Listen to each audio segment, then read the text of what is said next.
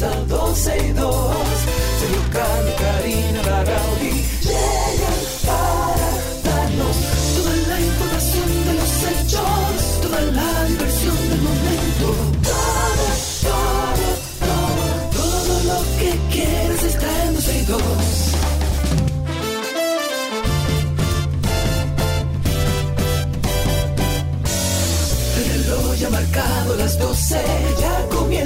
12 y 2. Sergio Carlos y Karina Larrauri llegan para darnos toda la información de los hechos, toda la diversión del momento.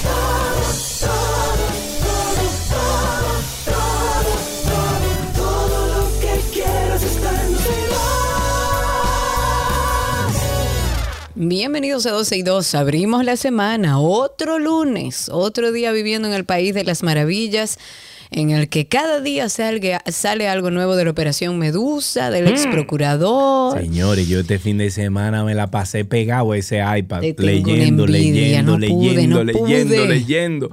Y nombre por aquí, nombre por allá. Y yo decía, pero ¿y fulanito está ahí metido también? No puede ser. Señores, la verdad es que Diablo, cuánta gente que uno conoce. men. increíblemente porque uno no sabía la dimensión de lo que estaba sucediendo allá adentro. Si todo esto es cierto, la Uno realidad sabía, es uno que sabía, Karina, que había un robo, pero no que sabía había, qué que tan había grande. un maco. Y Sí. mucho habíamos hablado del tema, por ejemplo, de los alimentos para los eh, limitados de libertad para los presos. Y mucho se habló como por debajo de la mesa, pero eso como que se esfumó. Hoy es otro lunes también en el que tenemos a una candidata presidencial, en vez de presentando sus propuestas de gobierno, haciendo un dembow. Atiende tú, a ver si te gusta el dembow este. Qué barbaridad. Cojones, me tienen alto ya. La novela no puedo terminar. Ay, mira quién llegó.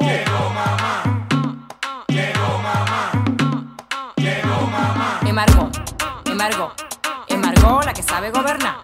Emargó, Emargó, Emargó la que sabe gobernar. Eh, ¿Y por qué que Margarita que le toca gobernar? Eh, dime, Joel.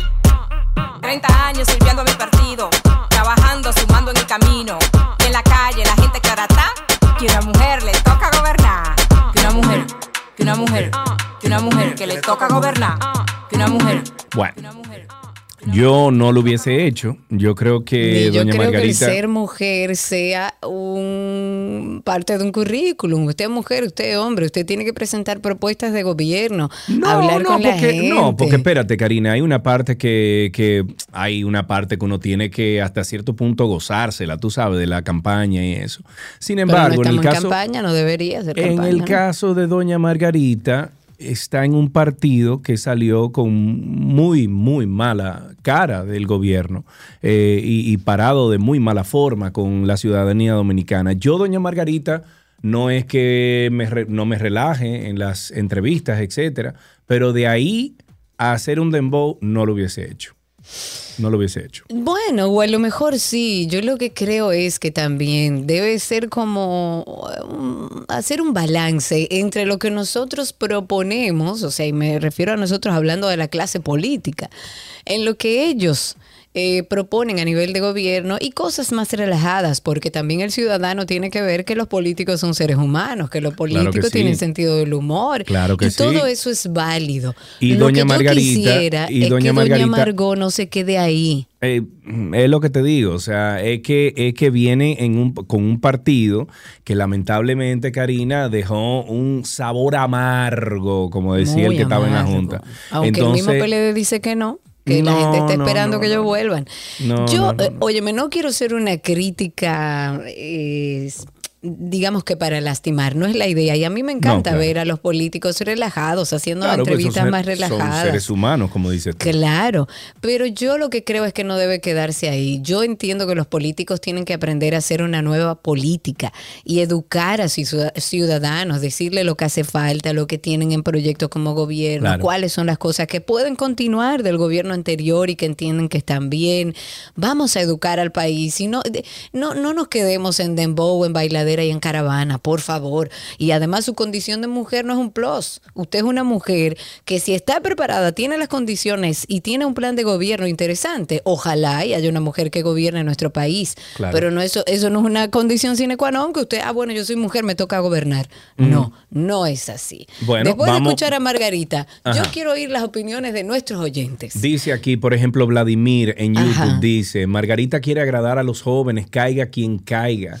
Oh, Eh, déjame ver Es- qué otro yo le quitaría esa última frase. Eh, caiga quien caiga. Señores, ese pendiente, yo me, yo me tiré casi mil páginas este fin de semana leyendo, ¿eh?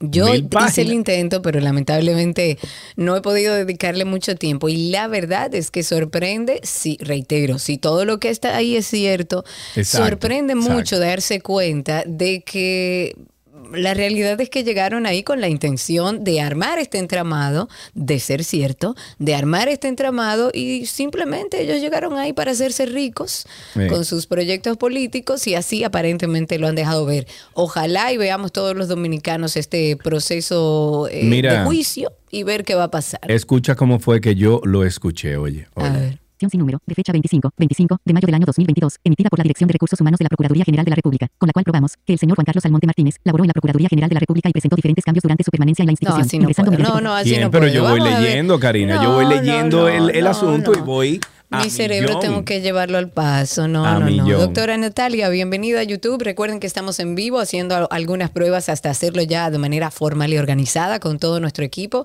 A través de 12 y 2 en YouTube pueden encontrarnos. A través de Twitter Spaces también estamos en vivo. Y pregunto, si quieren llamar, pueden llamar al 829-236-9856 o a través de Twitter Spaces y decirnos, después de ver a Margarita haciendo su, su dembow, ¿Usted la vio? Ella está más relajada, está usando jeans, se está poniendo tenis.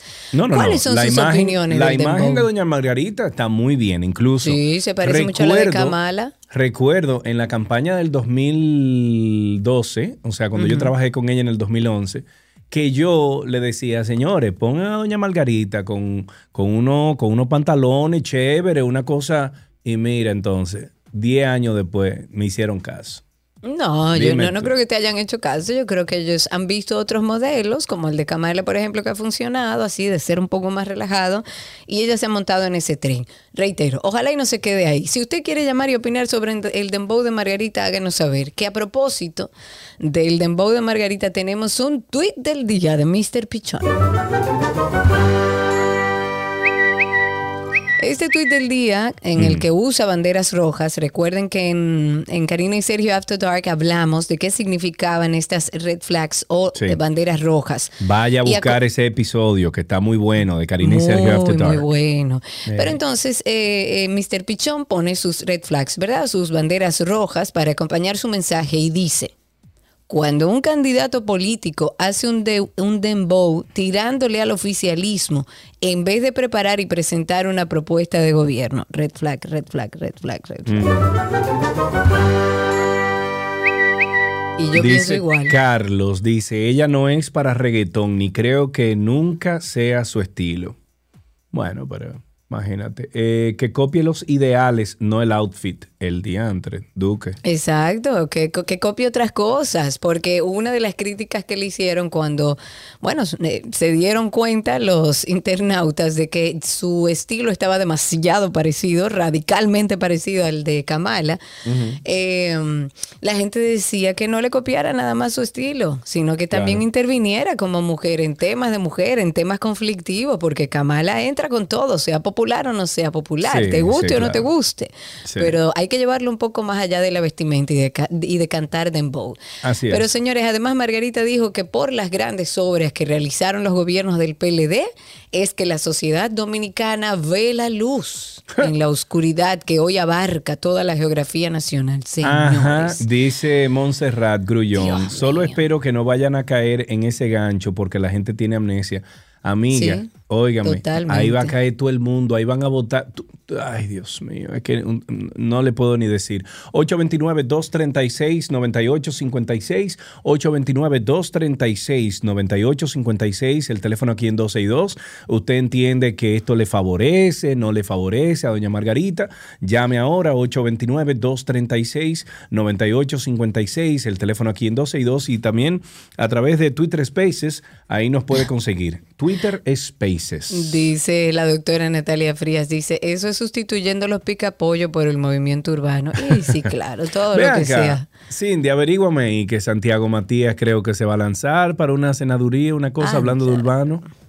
Eh, senaduría para el Distrito Nacional o algo así. Yo Va creo, mira, yo creo que todo el mundo tiene el derecho de, de trabajar por su país, de integrarse a la política para ayudar de una manera macro. Pero usted debe tener las herramientas. Yo particularmente no me animaría, y mucho menos sin prepararme, tener, eh, o sea, yo no tengo eh, la poca vergüenza de ir a presentarme. ¿Por qué? Porque no estoy preparada. No, no estoy diciendo que a los foques no pueda prepararse y no pueda hacer un buen trabajo. Pero para empezar, yo entiendo que toda persona que trabaje con leyes, que legisle, que vaya a leer proyectos de ley, que se vaya a sentar, tiene que tener un conocimiento mínimo, por lo menos, de temas legales. No todo, no todo debe ser popularidad. Ahí tenemos a nuestro amigo Camaño. No puede Pero ser. Camaño, muchacho. Camaño, ¿y qué de tu ¿cuánto vida, amigo? tiempo? No, yo quiero, que- yo quiero que ustedes sepan que aunque ustedes no me escuchen, yo los Ajá. escucho. Ajá. vale. ¿Y por qué que tú dejaste Claro, de bien. llamar aquí? No, tú sabes que a veces cuando se le complica a uno el horario y la vaina, entonces uno tiene como que cogerlo. Tú sabes que uno no puede manejar y conversar, que eso trae problemas. Ya. Mira, Camaño, dime de este dembow de doña Margarita. ¿Te gusta? Mira, yo te voy a decir algo sobre la vice. No, no es ex, sino vice. A ella todo lo que haga le luce bien, porque es una mujer que trabajó bien, una mujer intachable. ¿Me Bien. entiendes? Yo no soy, yo no soy PLDista, yo lo que no soy es ciego. Ok. Esa Ok. mujer todo lo que hizo mientras estuvo en el gobierno lo hizo bien. O sea, Camaño, Porque que si ella se, si ella finalmente sale como la propuesta presidencial del PLD, usted vota por ella. Claro que sí, porque lo que pasa es qué es lo que está en el tapete, qué es lo que le gusta a la juventud, qué es lo que atrae a la juventud. Son las cosas modernas y lamentablemente si tú no te adaptas a lo moderno, te vas a quedar en el pasado. ¿Y en qué estamos? Estamos en dembow, estamos en teteo, y ella está poniendo la moda y eso está bien, eso no la ridiculiza, sino que la actualiza, mi hermano. Ok, muy bien. Gracias, Camaño, por tu llamada. Tenemos otra llamada. Anónimo, buenas tardes, saludos. Sí, bueno, Adelante, se le escucha. se le habla Rafael desde acá. Rafael, cuéntanos. Eh, yo le hice una parodia a ese video, te, lo voy a, te voy a hacer un, te voy a dar una mención en el video. Por favor. ok. Mándalo de una vez, eh, vamos a ponerlo. Sí, sí, Eh, a, a Joel, es una botella que él está buscando, porque, dígame. Bueno, Joel No, siempre. hombre, Joel es no, muy Joel siempre. Sí, pero Joel siempre ha estado apegado al PLD. Eh, recordemos Sí, en, en la campaña del 20, eh, Joel estaba con el Penco, en la campaña del 16 con Danilo. Joel eh, Sí, es él PLD. de alguna manera ha estado cerca del partido. Y, y, y oigan, no es que yo vea mal que una candidata a la presidencia cante un dembow. No es que lo vea mal. De hecho, me parece interesante. Es que lo no es el repito. momento para ella. No, n- ni siquiera es un tema de No momento, es es, un tema de vamos a buscar el balance entre lo que nosotros proponemos como proyecto de No, gobierno, porque sobre- eso es lo que debe interesar, y también otras cosas más relajadas que es válido. Por es ejemplo, validísimo. Por ejemplo, mi gran pleito con doña Margarita siempre fue que cuando yo le abordaba sobre temas de corrupción, sobre eh, hechos que salían a la luz pública, ella me decía, no, eso no es así, no sé qué, no sé cuánto. Yo recuerdo, por ejemplo, esta vez. Escuchen Bueno, esto. yo pienso que efectivamente estas actuaciones de las que se imputan algunos miembros del Comité Central eh, del Partido de la Liberación Dominicana, pues eh, deben de llamarnos a reflexión. Eh, una reflexión muy sopesada sobre lo que realmente tiene que ser la política. Eh, de todas maneras, los mecanismos para la O sea, básicamente a ella le preguntaron ahí que de los casos de corrupción que le parecía, etcétera. Hay otro video donde ella dice, no, no, no, eh, el PLD tiene uno o dos casos de corrupción solamente. ¿Cuál corrupción, diría Danilo Medina? ¿Cuál Entonces, corrupción? A mí, eh, ahí era que siempre chocaba con doña Margarita. Cuando Ese es el problema, que es que si no, se, se quedan ahí en el dembow y se Mm. quedan olvidando todo lo que hizo su partido, enfrente a su partido, haga las cosas bien, haga un proyecto de gobierno interesante, pero no se me quede en el dembow. Claro, una Miren- última llamada, una última llamada. Buenas tardes, saludos. Hola Sergio, ¿cómo estás? Muy bien, gracias a Dios. ¿Con quién tengo el gusto? No, mi amor, te voy a hacer un comentario. A ver. Averíguate. ¿Quién fue que hizo, qué constructora hizo la Torre Altiemal? ¿Y a qué familia pertenece? Te va Muy bien, muchísimas gracias. Vamos a ver si Cindy o Alan pueden ayudarnos con eso. ¿Quién fue que construyó la torre Aldemar? ¿Es que se llama? Altiemar. Altiemar. Bueno, por otro si lado, tiene el señores. dato, llamen. Sí, por otro lado, el humorista dominicano Fausto Mata, mejor conocido como Boque Piano, anunció sus aspiraciones políticas para ser diputado. Eh, siguiendo esta línea, Santiago Matías ha anunciado también sus aspiraciones, pero a la senaduría por la provincia de Santo Domingo. Cerra- seguimos. Dale. Ok, próximo tema. Eh, cerrando esta parte del folclore político dominicano, tenemos una expresión del día, pero yo se la voy a dejar a Sergio para que me ayude con la tonalidad de Leonel, que a mí Bueno, no me sale igual. Lo que pasa es que tenemos un gobierno que no reconoce que vivimos en una crisis. Como no la reconoce, cree que estamos en el país de las maravillas. No podrá resolver una crisis que no quiere reconocer, creando la alfombra roja para que en el 2024 suba la escalinata del Palacio Nacional la fuerza del pueblo. Oh, fresco, Dios mío. Oh, Dios Wow. mío. Él está muy seguro. Caramba. Bueno, señoras y señores, sí o sí tenemos que hablar, por supuesto, del caso Medusa. Y si todo esto fuera poco, Caiga quien caiga. Tengo tentáculos. ¿Quién soy? Este caso es un verdadero sancocho. Tengo tentáculos. Medusa soy. Y todo esto por venganza. Tengan cuidado. Medusa soy.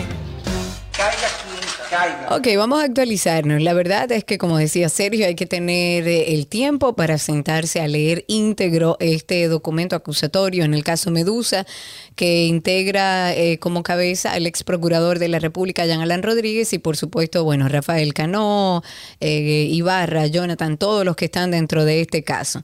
El Ministerio Público ha solicitado a la Oficina Coordinadora de Juzgados de Instrucción del Distrito Nacional que fije una audiencia eh, preliminar. Esto para conocer acto eh, conclusivo, que eh, o sea, eh, consistente en acusación y solicitud de auto de apertura al juicio. Esto contra todos los implicados, en este caso Medusa. Pero también ordenar el decomiso de los bienes muebles e inmuebles incautados. Léase, dinero en efectivo, cuentas bancarias, cheques, certificados financieros, Ya, ¿cuánto bienes identificados, no secuestrados, pero señalados en, en el expediente como productos de hecho de corrupción lava- y lavado de activos, por supuesto, así como también eh, los intereses y beneficios generados productos de producto de la administración de los bienes incautados y de los productos financieros inmovilizados que ahí vi que hasta em, Sergio, Sergio, Vargas. Vargas. estaba con una oficina y un Sí, apartamento yo- él decía no, que era por con- intercambio Yo llamé a Sergio este fin de semana porque eh, me pareció, nada, que quería averiguar de qué se trataba. Y él me dice que, y es cierto, Karina, que otros artistas, otras personas que le ofrecen servicio a la Procuraduría General de la República, eh, o lo hacen por dinero o a veces consiguen alguno de esos inmuebles incautados en forma de custodia, se lo, se lo otorgan a esos artistas para Como ellos prestar su servicio. Exacto. Entonces, en el caso de Sergio, esos bienes pero no está son de él. dentro de la ley Eh, según tengo entendido, sí, según averigüé, Sí. sí.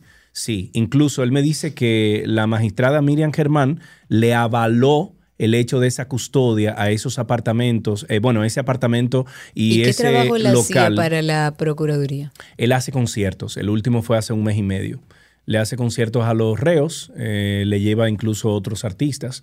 Y entonces eh, en ese trueque se da entre la Procuraduría y Sergio Vargas. eh, me dice que la nueva eh, Procuradora General de la República le avaló el hecho de él tener la custodia de esos dos inmuebles. Él devolvió uno, que es el local de la Churchill, creo que era el Churchill o, o Lincoln. Creo no que en. Plaza Fernández, si mal no recuerdo. Exacto, él devolvió ese, ese mm, ¿cómo se llama? E- Ese inmueble, pero se quedó con el apartamento. Entonces, el apartamento que él está custodiando, él paga alrededor de 38 mil pesos para mantener el apartamento. Ahí está el mantenimiento del apartamento, está el cuidado del apartamento. En el caso de él, cuando él va a- a la capital, él eh, se queda en ese apartamento, sin embargo, no es de él. Y cuando el apartamento salga, ese inmueble salga de la litis legal, del problema legal que tiene con la Procuraduría, eh, entonces él tiene el primer chance de compra eh, al precio del mercado. Eso fue lo que me explicó Sergio. Ok, bueno. Yes. Vámonos con otro tema. Bueno, siguiendo con el mismo, siguiendo con el ex procurador Jean Rodríguez. ¿Tú tienes ahí el numerito del día? El numerito del día. Ok, 749 millones 359 mil 455 pesos con 6 centavos. En la acusación contra los imputados en el caso Medusa, la PEPCA presentó evidencias de que para la construcción del Centro de Corrección y Rehabilitación de San Juan de la Maguana, Jan Alain Rodríguez habría recibido el 20% como soborno. El ingeniero Héctor Sánchez Ureña, representante de la compañía constructora Grupo Querétaro, fue una pieza clave para determinar esta acusación. El profesional le dijo a las autoridades que Jean Alain Rodríguez recibió sobornos por la edificación de la cárcel del nuevo modelo en San Juan.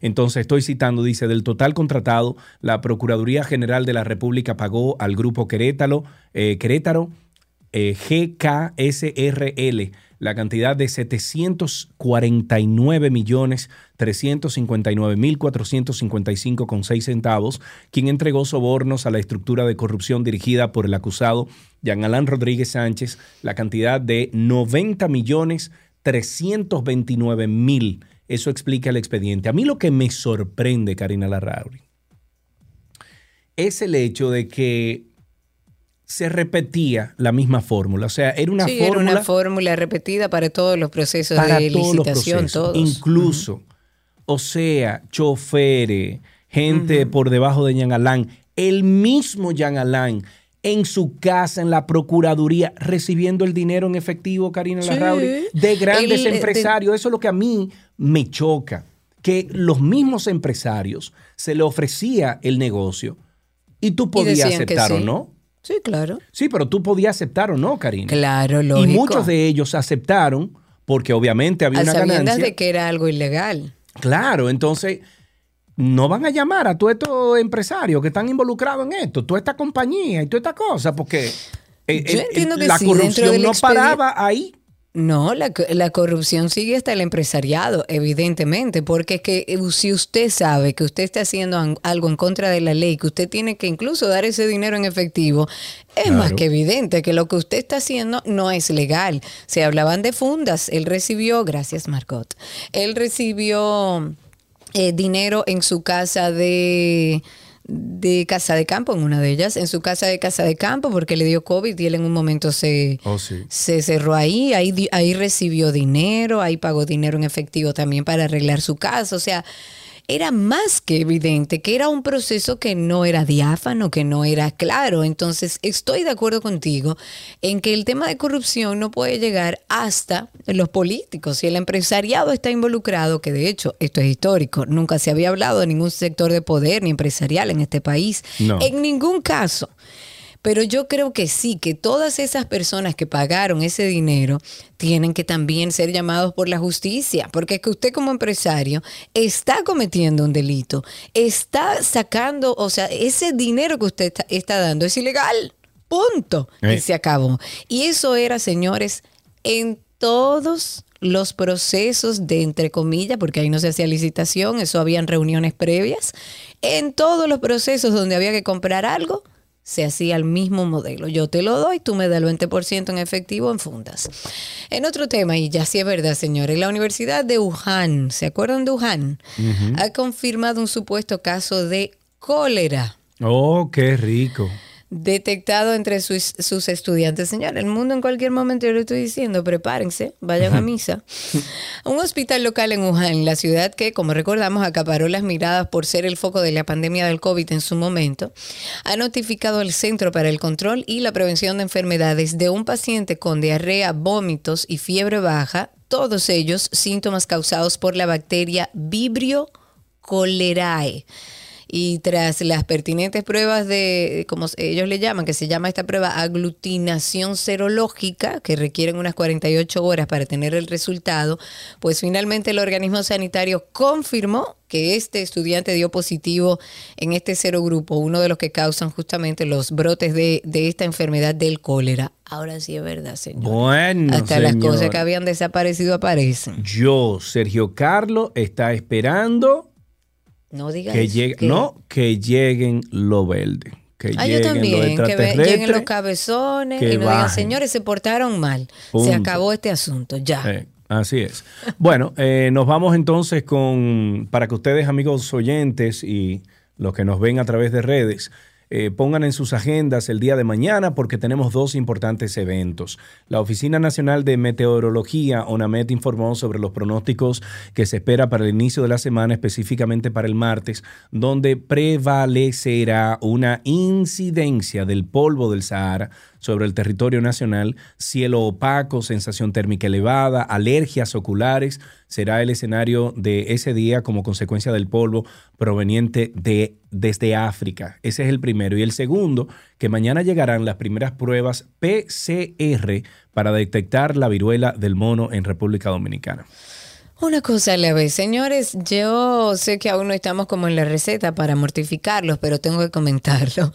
Luego de su hazaña el pasado año, recordemos, con el mangú más grande del mundo, pues ahora tres reconocidos chefs dominicanos buscan hacer historia en el libro de récord Guinness con un gigantesco sancocho, qué ricura, que es por supuesto otro plato típico de aquí de República Dominicana. Este gran reto del Flavor Fusion Fest que encabezan los chefs Amilcar Gonel y María Marte junto a Pamela eh, Gonel y esto con el apoyo de- del Ayuntamiento de Massachusetts será llevado a cabo, eh, Déjame como les hacer la decía. boca agua. A mí también. Con arroz y aguacate. He llevado a cabo en el Flavor Fusion Fest 2022. El tema de esta edición será fusiones de Iberoamérica y tendrá lugar, para que anoten ahí, el 17 de septiembre en Nueva York. Ahora que tú dices eso, ahora que tú dices sancocho, ahora que tú dices, te voy a invitar a ti, a Fede, a Diego si quiere ir, pero a Mate, eh, ¿A que nos vayamos a Jarabacoa, tipo agosto, septiembre. Ajá. Que hay unas casitas allá. Bueno, yo te mandé las fotos el otro Sí, día. me mandaste. Que hay unas casitas allá para hacer un sancocho allá arriba. Ay, qué rico. Hay como ocho casitas, cinco casitas, no recuerdo cuál, cuál es el, el- Pero armemos un grupito lindo y nos vayamos para hacer un sancocho Qué ricura, con arroz y riquísimo aguacate. Qué cosa tan rica, Dios, mío. Señores, perdón. Yeah. Bueno, eh, empezamos ya este asunto. Ya en una nota curiosa, antes de finalizar, que viene acompañado de una pregunta. ¿Dónde se te antoja dormir? A ver, ¿En un ovni? ok, ¿En un zapato? Ok. ¿O qué tal en un castillo medieval? Ah, muy bien. Bueno, la empresa de alojamientos Airbnb estaba viendo, le va a dar 100 mil dólares a 100 personas para que construyan casas como con diseños locos así, singulares. Yo quiero, por favor, póngame ahí. Airbnb está recibiendo hasta el 22 de julio eh, propuestas de arquitectos, aten- atención arquitectos, que también diseñadores y personas que tengan una idea de cómo podrían volver a imaginar su propiedad como un destino como espectacular en sí mismo, con solo 100 mil dólares para invertir. Las propuestas van a ser evaluadas por un jurado de personas que son célebres en la industria. Está el arquitecto Koichi Eh, también está la diseñadora Iris Apfel, que es vicepresidenta de productos crea- creativos experimentales de Airbnb. También está una anfitriona de Airbnb que tiene varias casas con diseños raros, como por ejemplo una papa. Imagínate una casa que tú llegues y es una papa. ¿Para dónde vas Bueno. esta noche? Para la papa. Para la papa. Voy allí a la papa y regreso. Pero aquellos arquitectos me parece interesante que quieran aportar ideas para, re- para modificar su casa y convertirlo en un Airbnb que sea como muy particular, muy singular, muy extraño. Pues bueno, mande su propuesta a través de Airbnb. Le acabo de mandar esto a tres arquitectos. A Claro. Ico, a Joey Rapaglia en Las Terrenas y se lo mandé también a un primo mío que él ahora mismo está construyendo unas casitas para, para Airbnb y se lo mandé a él. A ver si pegan, porque imagínense. Ay, Miren, mis amigos, el pasado viernes a las 7 de la noche nosotros eh, ya compartimos el más reciente episodio de Karina y Sergio After Dark. After Dark.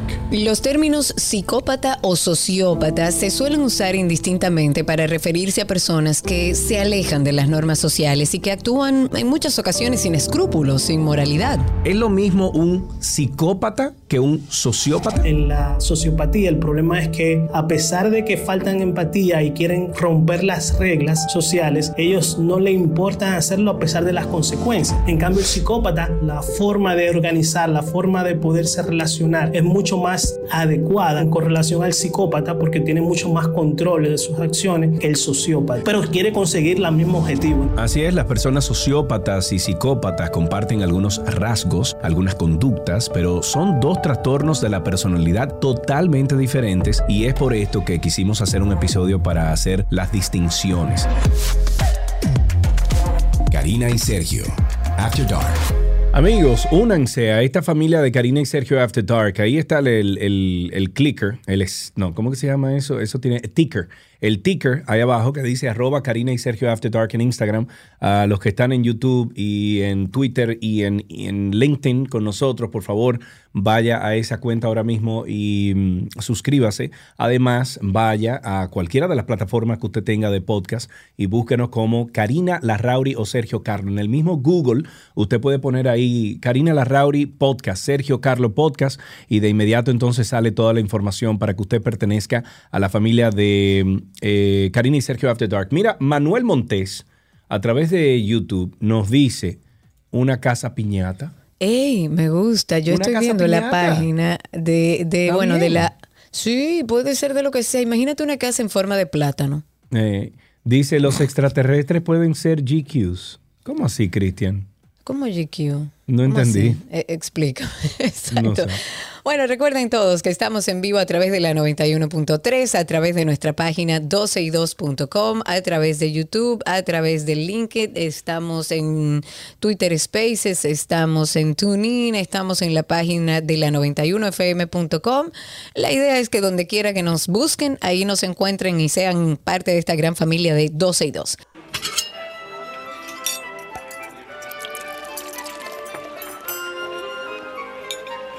Uh la la, Uh la la, me me oui, oui, je je mange mange a a comida de de Gabriela, parce que c'est parce que bon c'est bon ici. ici. Mais oui. Me oui. Hola Gaby. ¿Cómo están? Tutto bene, tutto bien. bene. Aquellos que nos Qué sintonizan a través del, de la radio, de la 91.3, estamos en vivo, estamos haciendo algunas pruebas para que ustedes también puedan tener algo de imagen de 12 y 2. Así que si quieren, pueden entrar en 12 y 2. Así nos buscan en YouTube y estamos en Twitter también en vivo. Nos pueden escuchar por ahí y a través de Twitter también pueden participar con nosotros en vivo. Nos buscan como 12 y 2. Gaby, welcome. Hola, mira como dicen, que hola lunes, Gabriela. Hola, lunes, exacto. Bueno, te frizaste. Ah, no, ya, ya. Voy a Ya. comer, vengo ahora. Ok. Mira, Cari, que tú diciendo que estamos poniéndonos en esto, que no sé qué, era, te iba a decir que estamos como Doña Margarita, poniéndonos al día con la Al día. tecnología. Ujú. Ella con su dembow, nosotros eh, bajo este esquema, porque al parecer esto es lo que está dejando, ¿verdad? También. Claro, evidentemente hay como que actualizarse. Doña Margarita no se pierde. Que no se quede ahí es lo único que le quisiera que no hiciera. Que no se quede ahí. Bueno, yo creo que de políticas y de Pepca y de Medusa Ya tenemos demasiado. Sí, Vamos a hablar de cosas deliciosas, ricas, diferentes para esta semana. eh, saludando al lunes, yay, lunes. Eh, y hemos elegido esta semana de comida asiática, riquísima. Para Me mí, encanta. cuando nos, cuando hablamos de comida asiática, Cari, para mí es wok, vegetales, eh, soya, sésamo, eh, cosas Claro. fáciles de hacer. En fin, es de verdad que es fácil. Y lo primero que, que voy a decdecirles es que se compren un wok. O de sea, verdad. que eso, es, señora, hay que tenerlo. Eso y una mandolina es importante tener en, en- dentro de esos gadgets que uno piensa que, ah, no, ¿para qué? Créannos, es bastante útil. No voy a Sí, decir que es necesario, pero es bastante útil. Y cocinar en un wok nos permite eh, saltear, freír, hacer eh, cosas al vapor. Nos permite hacer de verdad que, que- que muchas cosas. Y aquí, si nos vamos a la historia del wok, aunque lo he dicho en casos anteriores, es un sartén profundo de una base muy pequeña que se hizo muy popular en una época en donde, sobre todo en China, había escasez de combustible y se buscaba cocinar de una manera muy rápida Para gastar poco, poco gas en este, en este caso.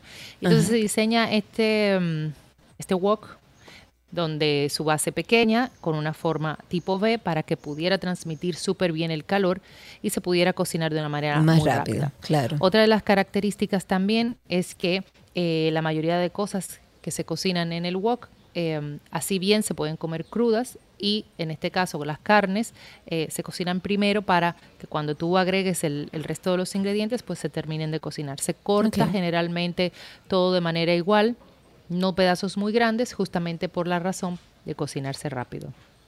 Entonces, eh, de ahí básicamente una, un poquito de historia, de historia del wok. Se cocina a alta temperatura.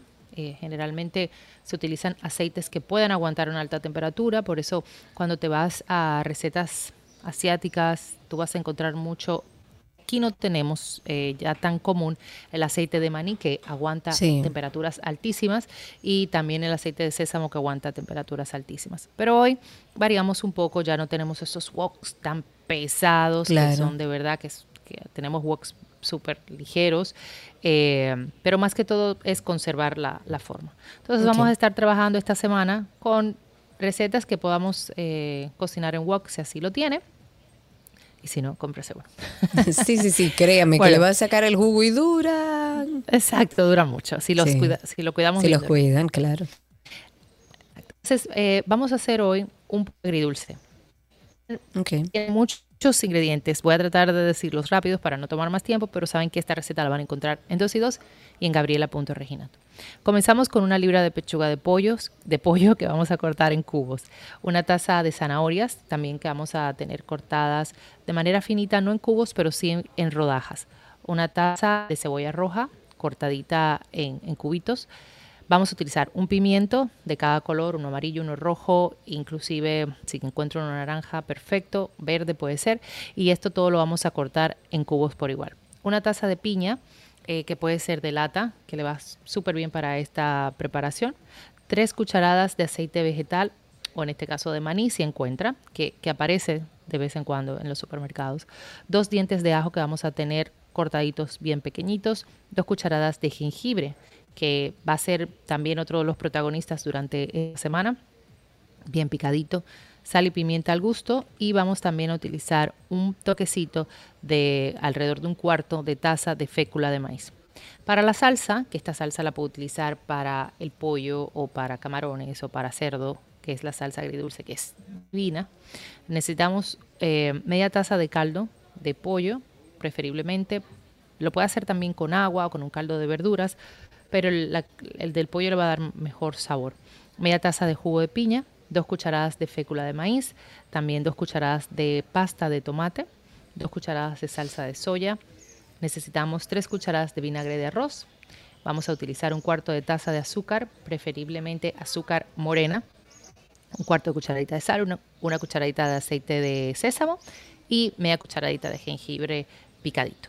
Con todo eso, lo que vamos a hacer es, en el wok, como habíamos hablado, lo primero es que vamos a colocar eh, por unos minutos, vamos a agregar el, aceite de sés- que se caliente y agregamos el aceite de sésamo y vamos entonces a cocinar el pollo, que eh, lo ideal es empanizarlo un poco con la fécula de maíz que habíamos mencionado anteriormente. Vamos a pasar los cubos de pollo por ambos lados para que se dore bien y esto entonces vamos a, a retirarlo del wok. En el mismo wok vamos entonces a agregar un poco más del aceite, en este caso el aceite vegetal o el aceite de maní. Entonces vamos a incorporar el ajo, el jengibre, vamos a agregarlo una pizquita de sal y sin dejar que se queme, entonces vamos a comenzar a agregar los vegetales. Aquí se toma en cuenta algo. Los vegetales se comienzan a agregar desde el que más tarda en cocinarse hasta que el menos tarda en cocinarse. Entonces, en este caso, todos tienen más o menos una misma... eh, can- o sea, por ejemplo, tiene zanahoria, cebolla, pimientos, que tarda todo Es más o menos lo A- mismo, sí. Aquí el orden de los factores no altera el producto, así que lo vamos a agregar todo lo vamos a saltear en el wok y lo vamos a dejar que se cocinen tiernos y crujientes. Esto va a ser alrededor como de, de dos minutos aproximadamente. Entonces luego incorporamos el pollo que ya teníamos reservado y vamos entonces a agregar la piña. Lo vamos a saltear por unos dos minutitos más. Siempre a fuego medio vamos a estar eh, cocinando. Y entonces vamos a agregar la salsa. Para la salsa, que es muy sencillo, vamos en un bowl, teniendo el caldo caliente, el caldo de pollo o el de verduras, o en este caso agua, vamos a diluir dos cucharadas de fécula de maíz. Y teniendo esto listo, pues incorporamos el resto de los ingredientes que hemos dicho, la salsa de soya, la pasta de tomate, todo lo que listamos anteriormente. Y esto se lo vamos entonces a agregar al pollo con las verduras que tenemos en el wok y también eh, la parte de la piña. Vamos a dejar aquí cocinar para que la salsa se vaya al tomar calor. La fécula de maíz se- lo que va a hacer es que va a espesar todo esto. Y ya cuando vaya a finalizar, les recomiendo que agreguen un poquito de semillitas de sésamo por arriba, puerrito picado. Señores, esto se acompaña con un poco de arroz blanco. Sí, como señor. manda la ley. y voilà. Voilà. Y recuerden que en 12y2.com siempre están las recetas de Gaby, como esta en particular tiene muchos ingredientes, aunque es muy fácil de hacer. Pasen por ahí, 12y2.com. En el enlace de la receta ustedes van a conseguir ahí todas las recetas. Dice Ani que le gustaría que tú le hicieras una receta de pad thai. De pad No thai, la claro, conozco. podemos hacer. El pad thai es básicamente una salsa que se hace con maní, es muy rica. Más famoso es el de, el de pollo. Hay unas tiritas de, de pollo con pad thai que es muy rica y se le pone fideos. O sea que... eh, ¿quién Se la que debes dijo? a Ani. Ani. Ani, Ani, la podemos hacer mañana con mucho gusto. Perfectísimo. Muchísimas gracias Gaby por estar con nosotros. Un beso. Chao. Un beso grande y hasta aquí nuestra receta del día. Ya regresamos.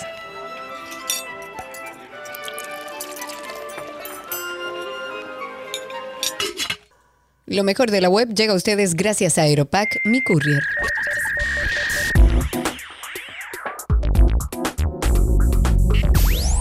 Ya estamos en lo mejor de la web aquí en 12 y 2 y nos vamos con la noticia del momento y es que Elon Musk responde a Twitter con un meme tras cancelar su compra y dice que llevará ¿Qué es lo que le pasa, los Dios bots mío? al tribunal. Elon Musk respondió con su lenguaje más característico, el de los memes, a la batalla legal de Twitter que, bueno, que planea emprender para forzarlo a comprar la empresa por 44 mil millones de dólares que ambas partes acordaron tres días después de que Musk anunció que cancelaba la operación. Este fundador de Tesla y SpaceX usó su propio retrato para componer unas viñetas, un- unos memes en las que cuenta su versión de la historia, recordando que al principio dijeron que no podían comprar Twitter eh, eh, bueno, dijeron que no, podían que no podía comprar Twitter y después de acordar la adquisición, la empresa no divulgaba información sobre los bots, ¿verdad? O cuentas falsas, eh, un tema que considera clave. Con unas fotos en las que se ríe y expresa burla, el multimillonario da a entender que con esta polémica sale ganando, ya que asegura eh, si quieren forzarlo, o sea, si, si lo quieren forzar a él, a él a comprar Twitter, en un tribunal, eso va a disponer o suponer que la empresa tendrá que divulgar ante la justicia la información sobre los bots que le negó a él. Amén. Bueno. Y entre otras informaciones, también una... ¿Y qué fue lo que pusieron ahí? Dios mío. Ok, ya vi los, los, los memes. Hay miles de documentos que se han filtrado. Uber no está en como en un buen pie porque hay documentos que se han filtrado que han revelado cómo Uber cortejó a políticos de muy alto calibre y hasta qué punto llegó esta empresa para evadir la justicia en varios países. Hay papeles, bueno, estos papeles que se han filtrado que detallan la extensiva ayuda que Uber recibió de líderes como el actual presidente de Francia, por ejemplo, Emmanuel Macron y la ex comisionada europea Nelly Kroes, que también muestran cómo el ex jefe de esta firma de transporte, o sea, de Uber, Travis Kalanick, ordenó implementar el uso de algo que se llamaba el interruptor de la muerte. ¿Para qué? Para prevenir que la policía tuviera acceso a las computadoras de la, de la compañía. Y Uber alegó que sus comportamientos del pasado como que no son consistentes con los valores actuales y que es una compañía hoy completamente diferente. Pero estos documentos de Uber son una colección de más de 124 mil registros, entre ellos 83 mil correos electrónicos, mil archivos diferentes, incluyendo conversaciones que bueno, ellos recopilaron entre el 2013 y el 2017 y fueron filtrados a través del diario británico El Guardián y se compartieron con el consorcio de periodistas de investigación, varios medios, incluido la BBC y demás. Y han revelado por primera vez cómo con un esfuerzo de cabildeo y de relaciones públicas con un costo más o menos de 90 millones de dólares, reclutaron, léase, le dieron su dinerito a algunos políticos ¿Qué? con posiciones... ¿Qué? Sí. Uber también. Ajá, o sea, ellos Ah, no, para pues poder Galán, empezar a trabajar... no es nada. No, hombre. Eh, ellos tuvieron que reclutar a varios políticos con esas posiciones que le favorecían a la compañía para ayudar en su campaña que cambiaría la, la industria de los taxis en Europa. Cuando los taxistas en Francia organizaron, empezaron a organizar propuestas como en cualquier parte del mundo, pero allá en Francia algunas se tornaron bastante violentas, Macron, quien hoy es presidente, tenía tratos directos con el controversial jefe de Uber, Travis, a quien prometió reformar algunas leyes. ¿Para qué? Para favorecer a esta compañía de Uber. No, pero yo no puedo creer que Uber se haya prestado para eso, caramba. No solo Macron, hay otros políticos que hablan. Eso es como el expediente de- de- No, no, del caso no. Medusa, que es tan extenso que será por parte que irá saliendo de a poquito. Sí, porque hay un abogado que, mm, que sabe mucho sobre el caso Medusa, que me dice que hay unos nombres ahí que van a salir, que no todavía no ahí, están. Que todavía van a ¿Y salir. cómo no están? Ese ya es el, es- ese es el, el- el documento acusatorio. Bueno, ¿qué te digo? No sé, hay unos, Llamarán algunos cuestiones. testigos, seguro. Pues Ay. yo no sé, mientras tanto, After Dark. After Dark. Los términos psicópata o sociópata se suelen usar indistintamente para referirse a personas que se alejan de las normas sociales y que actúan en muchas ocasiones sin escrúpulos, sin moralidad. ¿Es lo mismo un psicópata que un sociópata? En la sociopatía el problema es que a pesar de que faltan empatía y quieren romper las reglas sociales, ellos no le importa hacerlo a pesar de las consecuencias. En cambio el psicópata, la forma de organizar, la forma de poderse relacionar es mucho más adecuada con relación al psicópata porque tiene mucho más control de sus acciones que el sociópata, pero quiere conseguir el mismo objetivo. Así es, las personas sociópatas y psicópatas comparten algunos rasgos, algunas conductas, pero son dos trastornos de la personalidad totalmente diferentes y es por esto que quisimos hacer un episodio para hacer las distinciones. Karina y Sergio, After Dark. Nos pueden agregar en cualquiera de las plataformas de podcast como Karina y Sergio After Dark. También nos pueden buscar como Karina Larrauri o Sergio Carlo y ahí nos vemos. Eh, también en Google pueden poner Karina Larrauri Podcast o Sergio Carlo Podcast. A través de LinkedIn, eh, Cristian Moreno dice, esta es la primera vez que eh, en buen rato que tengo el chance de escucharles desde el inicio. Y es tan chulo como siempre se han mantenido desde primer nivel. Gracias. Calidad de innovación, caramba. Eh, Cristian Moreno, muchísimas gracias por ese mensaje que pones a través de la transmisión en vivo que estamos haciendo de eh, a través de Twitter, de LinkedIn, de YouTube y nos pueden buscar como arroba 12 y 2. Hasta aquí lo mejor de la web.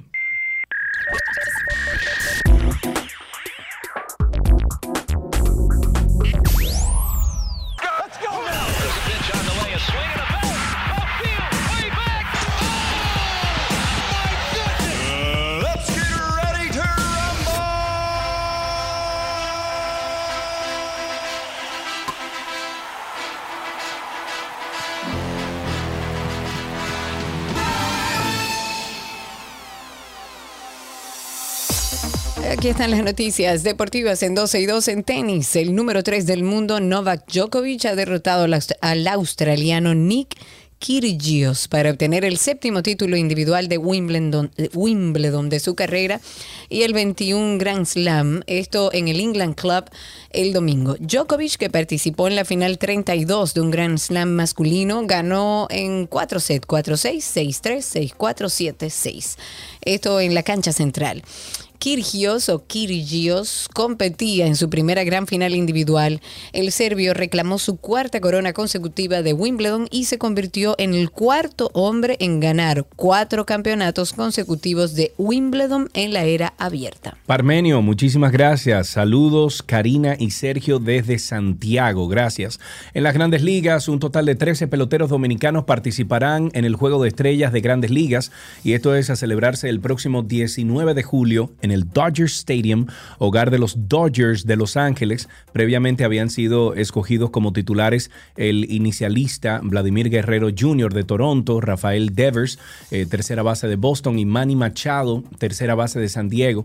Los dos primeros de la Liga Americana, el último por la Liga Nacional. Otros nueve fueron añadidos este domingo al darse a conocer los rosters completos de ambas ligas, incluyendo lanzadores, por la América eh, perdón, por la americana fueron entonces añadidos los lanzadores Fr- Framber Valdez de Houston, Emmanuel Clase de Cleveland y Gregory Soto de Detroit. En ciclismo, el ciclista belga Wout van Aert ganó la octava etapa del Tour de Francia el sábado en Suiza y el bicampeón defensor Tadej Pogacar aumentó ligeramente su ventaja en la general. Van Aert, que, que conquistó la cuarta etapa y vistió el maillot amarillo durante tres días, superó a Michael Matthews en el sprint hacia la línea de meta en la cima.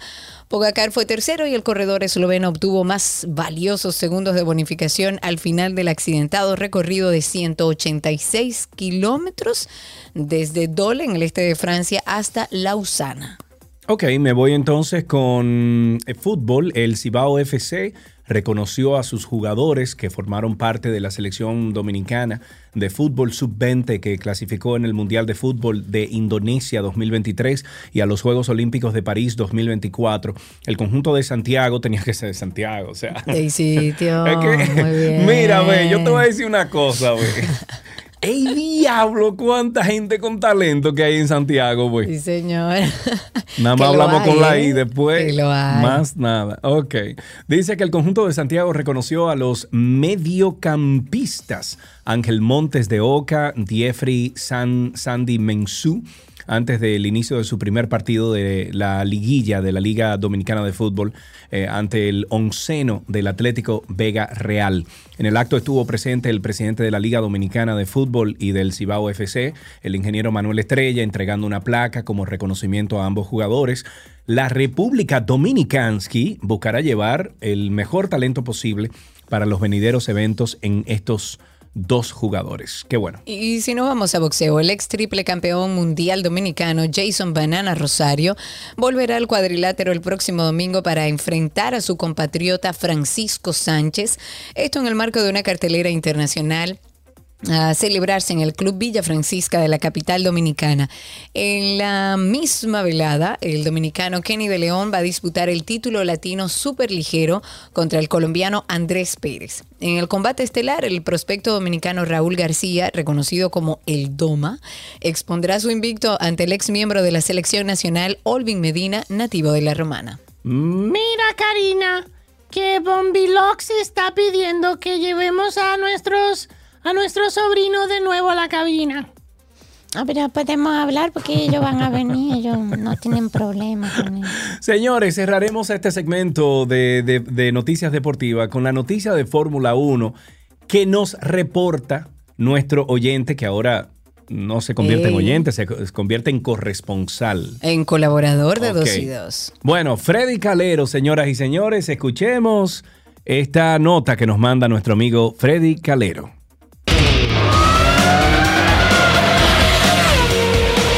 Buenas tardes, soy Freddy Calero, hablemos de Fórmula 1. Ayer, Charles Leclerc logra su tercer podio en primer lugar ganando el Gran Premio de Austria. seguido por Max Verstappen y Lewis Hamilton en tercer lugar. Una gran carrera llena de muchas emociones por las grandes batallas en la pista. Charles Leclerc wins the Austrian Grand Prix, and Max Verstappen, after taking maximum points in the sprint yesterday, settles for second place.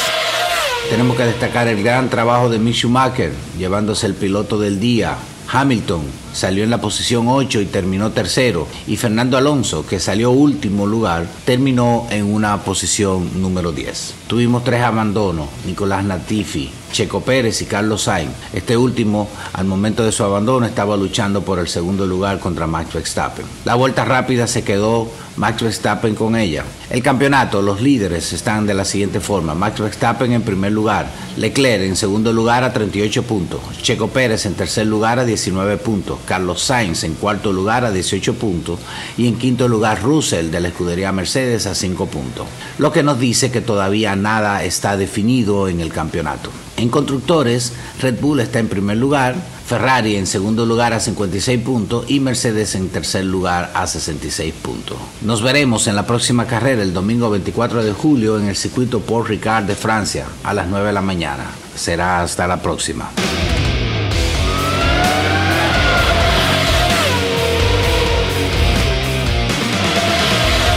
Señores, Ey. nosotros tenemos unos oyentes talentosos. Señores, esos son nuestros oyentes que Oye. están produciendo nuestro programa. Freddy, No, tú eres una no, estrella. No, no, no, no, Freddy Calero, para ti, bueno, ahí están los comentarios. Celso Guerrero dice, muy bien, mi hermano, Freddy Oh. Calero. Eh, dice, déjame ver quién más. Eh, señores, si ustedes quieren colaborar en algún momento con nuestro programa, lo pueden Claro. hacer. Acérquense. Freddy, hace como tres semanas o dos semanas, nos dijo: Miren, yo quiero hacerle unas cápsulas para que salgan al aire de, de lo que está pasando en la Fórmula 1. Y mírenlo ahí. Le dijimos, Freddy, manda eso, vamos arriba. Sí, y con el equipo de producción, eh, nosotros armamos esa cápsula y fíjense lo bien que ha salido. Bienvenidos a todos los que quieran colaborar con nuestro programa. Manden sus ideas, escríbenos, de eso se trata. Y recuerden. Por ejemplo, que- por, e- perdón, por ejemplo, Manuel Alejandro. Ey. Manuel es tecnólogo, el tigre sabe de tecnología. Manuel, cortita, Manuel, minutos. 45 segundos, 30 segundos, Exacto. un minuto. Ármate tu cápsula ahí. Ruth, no sé qué tú haces, pero ármate Pero tu cápsula. algo, lo que sea, claro. Luisa. Crucer, Ani, todos, vamos arriba, señores. Claro, a todos y la comunidad de 12 y 2 que tiene hasta un usuario en Instagram. No es de nosotros, es de la comunidad, de nuestros oyentes. Pueden buscarlo en Instagram como comunidad 12 y 2. Y hasta ok, aquí espérate, deportes. espérate, espérate, espérate, espérate. Manuel, desde ahora te digo, mañana martes estarás con nosotros al aire con Orlando y conmigo. Pero en la Ok. capsulita, en la capsulita. No, no, pero que salga primero con nosotros ahí, a ver si es verdad que mete mano. Y entonces luego es como un casting que hay que hacer. Es un casting, Manuel. que te Entonces. Manuel, mañana prepárate, te voy a llamar por Telegram y estás con nosotros al aire. Mañana, en el Mañana segmento de Orlando. uno de los fieles a través de nuestras plataformas digitales. Empezó con nosotros, bueno, estuvo con nosotros mucho tiempo en Spaces y me ha abandonado. Se fue para YouTube. Hasta aquí, ahora sí, deportes en 12 y 2. Let's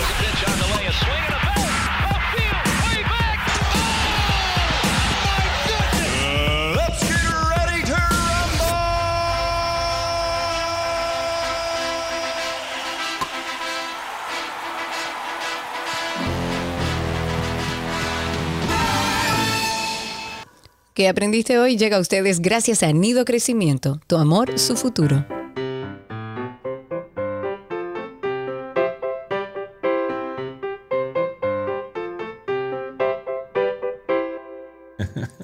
Yo riéndome aquí, que dice Cristian Moreno, tú sabes que es periodista deportivo. Sí. Dice, esa canción de Baby Shark durante los playoffs del Major League Baseball 2019, aprendí a hacer todo menos una favorita, trabajar y tolerarla. to- tore- Ah, tolerarla, Ajá, tolerarla. que no la toleraba. Muy bien, bueno, tenemos en la línea a Eric aquí. Buenas tardes, Eric. Hola, Eric, ¿cómo tú estás? Hola, Hola estoy bien. Eric, Yo estoy ¿tú, bien. quieres, ¿tú quieres hablar con los niños eh, Sergín y Rocío o tú quieres hablar con Karina y Sergio? Sí, claro. Tú puedes hablar como niño, Eric. Ah, ya entendí. Ah, sí, exacto, tiene que hablar así. Me gusta tu sentido del humor, así es como tiene que ser. Mira una cosa, Eric, eh, eh, ya tú no estás en el colegio, ¿verdad? No, a mí me pusieron en un campamento. Te pusieron en un yo- campamento. Pero tú, pero dime una cosa, porque Sergín es muy mal estudiante. ¿Tú eres buen estudiante? Sí, claro. Yo pasé de curso este año. Muy Ah, bien, a mí pero me pasaste encanta. con buena nota, Eric. Claro. Ah, muy bien. Eric, ¿qué tú estás haciendo de vacaciones? Bueno, yendo al campamento. Ajá. Jugando fútbol. Y Ah, ¿Te gusta el fútbol. fútbol, Eric? ¿Te gusta el fútbol? ¿Y en qué campamento de fútbol tú estás? Bueno, en, no en campamento de fútbol. El campamento que yo estoy es de inglés. Ay, de inglés, o sea que tú, Oh, tú oh. hablas inglés, porque Oh, yo wait, no sé hablar inglés, wait, enséñame un Eric, chingo. Eric, I, I speak English. Do you? Yeah. Yeah. I speak English. Okay. Tell me what you are going, what you did this weekend in English. Bueno, ya déjalo ahí. Tampoco que yo Eso no se deja Está bufiar. bien, Eric, te la ganaste, te la ganaste. Muchísimas gracias. Eric, Eric tiene como 35 años. Muchacho, Que se deje de eso. Hasta aquí, sentido del humor, Eric. hasta aquí beso. niños en 12 y 2.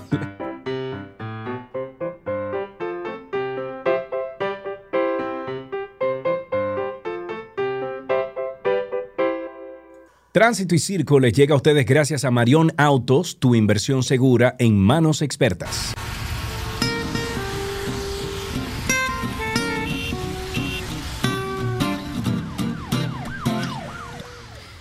Llegamos a Tránsito y Circo, diferentes medios para comunicarse con nosotros a través de Twitter Spaces. Les recordamos el paso o los pasos tan simples. Ustedes van a Twitter en la aplicación original, en la nativa, buscan 12 y 2 y ahí le va a salir unos circulitos titilando con la cara mía de Sergio, clique ahí encima e inmediatamente ya usted puede escucharnos en vivo en su celular, que de hecho puede seguir trabajando en su celular, enviando correos, enviando WhatsApp y el programa se escucha. Y también puede comentar con nosotros al aire por ahí. Solicita ser hablante y ya está al aire con nosotros. Estamos también en vivo a, tra- a través de YouTube. Eh, a través de YouTube estamos haciendo una serie de pruebas, pero estamos teniendo contacto con todos ustedes ahí también como 12 y 2 y el teléfono en cabina 824-236-9856. Ok, vámonos entonces con nuestro amigo Raúl. Buenas tardes, Raúl, ¿cómo estás? Buenas tardes, Sergio y Karina. Mi amigo, por favor, dime, dime, por favor, quiero escuchar si leíste parte del caso Medusa este fin de semana. Y todavía, Sergio, son 1200 páginas, aunque yo No, soy- son 12 yo soy mil. lector, a mí me gusta No, la 1200 lectura. no, 12 mil. 12 mil. Yo le doy son- para allá, no hay problema. Mira, eh, eh, me perdí el primer tránsito y circo temprano, pero eh, no podía llamar. Ajá. Y estaba viendo también ahí a, a- a doña Margarita, porque doña Margarita es una experta en moda. Cuando ella fue primera dama, ella tenía un estilo muy a lo Evita Perón, muchos sombreros, muchos Ella ha ido migrando, ella ha ido Ajá. migrando, ella busca Después sus modelos. A, a Condoleza Rice y después como que mutó a Vilma Rousseff. Ahora se está pareciendo a, a- a la señora Kamala Harris, a la vicepresidenta.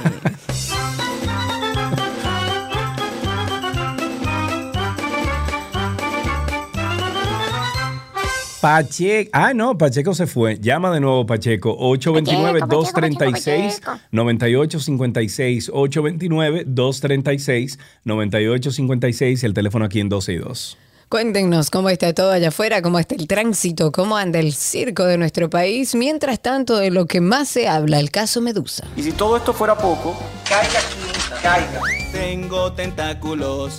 ¿Quién soy? Este caso es un verdadero sancocho. Tengo tentáculos. Medusa soy. Y todo esto por venganza. Tengan cuidado. Medusa soy.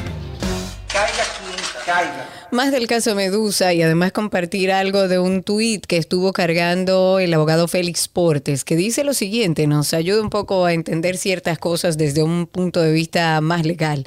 Al ex procurador lo acusan de cometer 14 tipos penales. El más grave, el que conlleva la pena más alta, es lavado de activos agravado, que son 20 años de prisión. Los tipos penales de lavado de activos de los cuales se le acusa a Alain Rodríguez de haber violado conllevan una pena de entre 10 y 20 años de prisión. Sin embargo, el Ministerio Público eh, lo clasificó como agravado. ¿Qué significa esto? Esto manda al juez a aplicar una pena máxima de 20 años de prisión. El Ministerio Público ha establecido en la acusación que hemos ido comentando, que hemos ido leyendo de a poquito y sacando la información de esta acusación formal, dice que el lavado de activos que imputa es agravado por estar presente y estar presente en las siguientes circunstancias. Del artículo 9 de la ley 157.17. 1. La participación de grupos criminales organizados. 2. El hecho de haber cometido el delito en, asocia- en asociación de dos o más personas. El 3 me lo volé, el 4, cuando el, que, cuando el que comete el delito ostenta un cargo público o fuese funcionario o servidor público. Las imputaciones a Yan Alán son asociación de malhechores, coalición de funcionarios, prevaricación, estafa contra el Estado, desfalco, hechos mezclados en asuntos incompatibles con su calidad, uso de documentos falsos, falsedad en escritura pública, soborno pasivo, falseamiento y omisión en la declaración jurada, enriquecimiento ilícito, financiamiento ilícito de campañas políticas, eh, daños o alteraciones de datos y sabotaje, ciberdelitos y lavado de activos agravados. Esas son las 14 imputaciones que se le hace al ex procurador de la República. Ahí tenemos a José en la línea. Buenas tardes, José, adelante. con los malhechores, ¿qué van a querer hacer? Porque hay uno que es constructor, que tiene una torre frente a frente a donde estaba, donde vivía Binader, que rompió todas las leyes del ayuntamiento y planeamiento urbano se quedó callado. Y se lo ha dicho la, todo el mundo. Entonces ahora Anton, ay, perdón, lo dije. Puede que yo- Parte del expediente. Claro. Karina, Daniel Doral dice, wow, pero esto es mejor que Twitter. Hay spaces. Daniel, no me haga eso. Qué cosa tan Quédate en los dos lados. Lo bueno es y que sepan nuestros oyentes, los nuevos, los que se van a ir como sumando a estas diferentes vías que tenemos para que nos escuchen. Hay, hay diferencias. Por ejemplo, en Twitter Spaces ustedes pueden escucharnos. No van a ver imagen, van a escucharnos, pero es una vía eh, buenísima para salir con nosotros al aire, no tiene que llamar a ningún teléfono, ya está ahí, solo tiene que levantar su mano y solicitar ser hablantes. En el caso de YouTube, que ahora estamos haciendo las pruebas, la idea es que puedan tener imagen de nuestro programa y participar, pero por escrito, a través de mensajes. No podemos hacerlo en vivo, o sea, cada uno tiene su particularidad. Para aquellos que no piensan participar de ninguna manera, también está nuestra página 12y2.com 829-236-9856. Dos cosas. Eh, Freddy eh, Albany nos dice, qué cool verlos en vivo. Me desmonté a almorzar y sigo conectado. Y otra cosa, nuestra amiga Ani Martínez dice una pregunta. ¿Ustedes creen que con un expediente de esa magnitud del caso Medusa no se cambie la ley y se apruebe cadena perpetua? bueno, ¿qué te digo, Ani? Hay No que creo, ¿no? preguntarle a la sociedad qué opinaría si se establece una cadena perpetua. Claro. 829-236-9856. El expediente Medusa es bastante amplio. Yo voy a dejar sí, que sí. Sergio les hable un poco de Bueno. esto, ya que él se leyó. ¿Cuántas páginas te leíste? Yo me leí casi mil páginas. Ok, te faltan Mil 11 páginas. mil. Empecé el viernes en la noche y terminé anoche tipo 8 o 9 de la noche. Porque ya no podía leer más. Sí. Pero bueno, sí, miren, largo, otra de las largo. cositas que ustedes tienen que tener eh, eh, como por conocimiento o de conocimiento es que en el caso Medusa también se dice que el ex procurador era jefe de la supuesta red de corrupción Medusa. O sea, él era el que manejaba todo, creó una estructura empresarial, manipuló la licitación de alimentos a favor de compañías de un pariente, eh, el señor este de la bolera, eh, Rafi creo que se llama eh, por ser la principal fuente para sustraer fondos de la Procuraduría y saciar sus ansias de poder, según el Ministerio Público, indica la acusación del caso Medusa que el ex procurador a través de esa estructura malversó más de 2 mil millones de pesos en pagos a proveedores de alimentos de mala calidad. Yo, antes de continuar con, con esa noticia, yo estaba hablando con alguien ayer que me dijo, Sergio, pero Alexis Medina es un chivito alto de jobo al lado de Jean Alain. No, Sergio, hay, hay- hay también muchos miles Pero de sí, pero que millones. En el Alexis, otro caso, Alexis que fueron como, salga. no, pero espérate, porque Alexis fueron como mil y pico de millones. Mil y pico, Lo exacto, de ahora. Alain, eh, estamos hablando de dos, tres mil millones de pesos. No, no, no. No, que se- él supuestamente había falseado su declaración jurada de bienes con la intención de que, en bueno, el cuando saliera. 2012. En el 2012. Y lo que estipula esa acusación formal es que él hoy en día tiene hasta tres veces eso que Claro. él declaró de manera falsa en su declaración jurada claro. de bienes. Bueno, el ex procurador también, el procurador también utilizaba empresas fantasmas que nunca entregaron los alimentos Ay, a los ay, recintos ay, y otras entregaban menos de lo pedido. Eh, eso indicó también el relato judicial. El ex funcionario adquirió 10 empresas mediante robo de identidad y falsificación. Estas eran controladas a través de terceros por su cuñado Rolando Rafael Sebelén Torres, el dueño de Sebelén Bowling Center, que suplían los alimentos de baja calidad a 27 mil internos que albergan las 47 cárceles del país. La acusación indica que falsificaban firmas, sellos en los conduces con los que sustentaron los pagos de las facturas a los acusados César Nicolás Rizic Pimentel, José Miguel Estrada Jackson, Reinaldo de Jesús Santos de la Cruz y sus testaferros. Estos entonces reportaban a la Procuraduría la entrega de alimentos en las cárceles, pero había eh, fuertes discrepancias entre lo indicado en los conduces y lo entregado en los recintos. ¿Tú sabes otra cosa que hacían, Karina? Por ejemplo, eh, el pedido de hoy ya sabemos que iba a salir, por ejemplo, de Sebelén Bowling Center. Porque estaban en un momento estaban abajo en el sótano. y Eh, al se principio era desde el sótano y pasaban Exacto. y cargaban ahí toda la comida. De hecho, Bueno, pues manualmente, entonces- porque los camiones no entraban al parqueo de Sebelén. Claro, claro. Entonces lo tenían que dejar afuera ahí en la Lincoln. Sin embargo, eh, ya llegó un punto donde ellos, por ejemplo, qué sé yo, pedían eh, margarina manicera y lo que le llevaban era margarina de otro, de otro tipo. Y ellos lo que hacían era que ya tenía- tenían unos sobrecitos. Y entonces cuando llegaban a las cárceles donde la persona que recibía tenía que hacer un acuse de recibo y tenía que, que, vamos a decir que detallar y verificar que todo lo que estaban entregando era lo Claro. correcto, era parte del, del tramo de corrupción Ah, donde también. le entregaban también un Oh. soborno y le decían, mira, olvídate de eso, dale para allá. Olvídate del listado original. Pon que Olvídate llegó del todo. listado, exactamente, y dale para Pero- allá. Pero también utilizaban eh, nombres, cédula de personas X y armaban qué sé yo cuántas empresas, eh, de gente que después se enteraba que eran dueños de empresas y de todo, que ni siquiera sabían. Cuéntenos ustedes cómo está la calle, cómo ven el país. 829-236-9856, 829-236-9856. La barra de defensa del ex administrador de la lotería, y ya hablando de otro caso, eh, Luis eh, Dicen inició en el día de hoy la presentación de sus argumentos ante el tercer tribunal de instrucción del distrito. En esta audiencia de juicio de fondo que se está llevando contra, bueno, todos los implicados en este supuesto fraude millonario que fue develado a través de lo que el ministerio llamó como Operación 13. Y se espera que el exfuncionario se defienda ante, ante el tribunal, porque él dice que es inocente. En marzo pasado, para ponerle un poco el contexto, el Ministerio Público presentó ya la acusación formal contra 11 involucrados en este fraude de la Lotería Nacional a las bancas de juego de azar, cuyo monto defraudado asciende a 500 millones de pesos. 829-236-9856, 829-236-9856 y también tenemos el 1, no mentira, tenemos el No. Twitter Spaces arroba 200. ¿Qué yo iba a Ah, decir? bueno. Twitter Spaces arroba 262. Yo iba a decir Twitter Spaces arroba 200 809. Un disparate. No entiendo. Sí. Cuéntenos cómo está la calle, cómo está el tránsito y el circo. Adiós, Manuel. Dice un perfecto esquema de sostenibilidad, reciclaje, convirtiendo basura en comida. Diantre, Sí, Manuel. Sí, sí, sí. Cuéntenos cómo está la calle, cómo está el tránsito y el circo. Voy a hacer brevemente, a menos que Alan me diga que tiene una llamada, voy a hacer brevemente contacto con nuestra publicidad y regresamos en breve con más de tránsito y circo.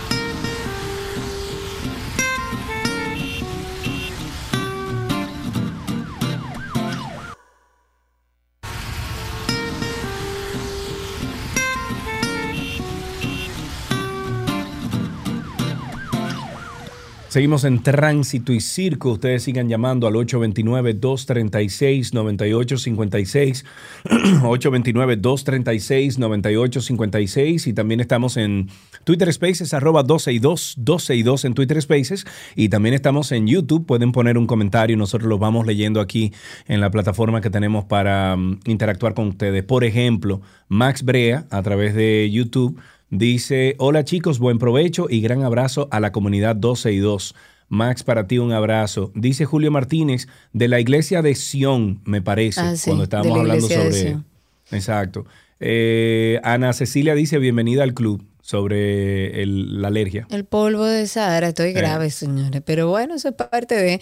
Eh, comentarles a propósito de Tránsito y Circo, la DGZ ha lanzado una campaña que ojalá hice una campaña masiva y que realmente llegue a los peatones en nuestro país, porque siempre había dicho que así como se habían tomado el tiempo para educar con respecto, perdón, con respecto al cinturón y con respecto al uso del celular, que, que educaron en ese sentido. Ninguno de nosotros usábamos ci- cinturón hace unos años y nos educaron, pero los peatones hay que educarlos también porque ellos tienen su espacio y hay que dárselo además, por eso de las aceras. Pero bueno, iniciaron esta campaña para recordar a los peatones eh, cuáles son las medidas que deben tomar antes de cruzar las calles y las avenidas con seguridad.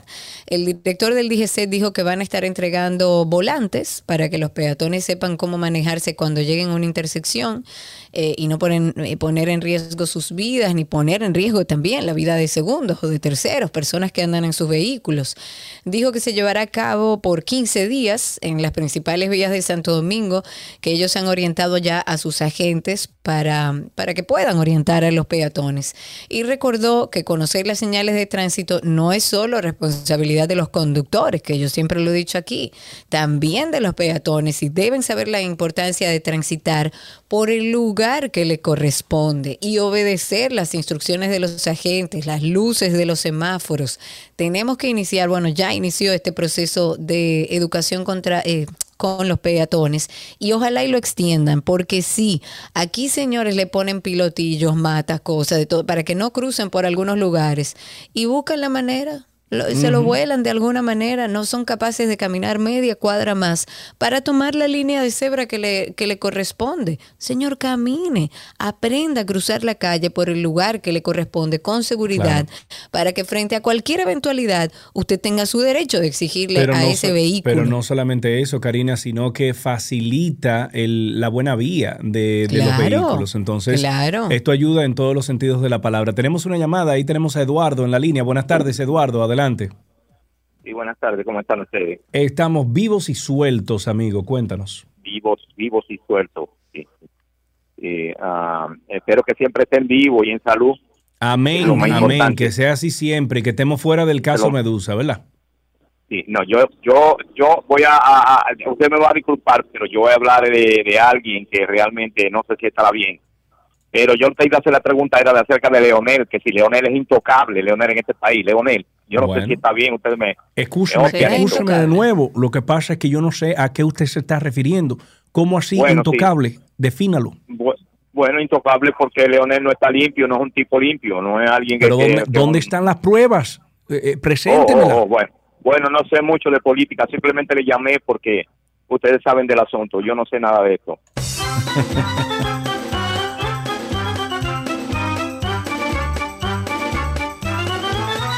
Tenemos a Estela en la línea. Buenas tardes. Me lo dijo Estela. Dime, Estela. Buenas tardes. Hola, Karina La Sergio. ¿Cómo está usted, hermosa mujer?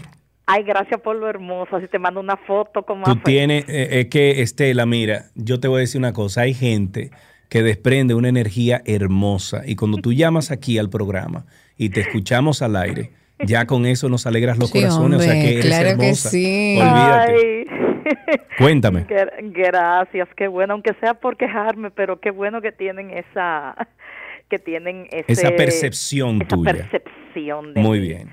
que oigo a Karina hablando. Ay, Karina, yo soy peatón, entonces nos van a poner reglas. ¿Y qué hacemos los Oh. peatones cuando un motorista se me sube por la acera y yo voy por mi acera? y ellos me Ah, tocan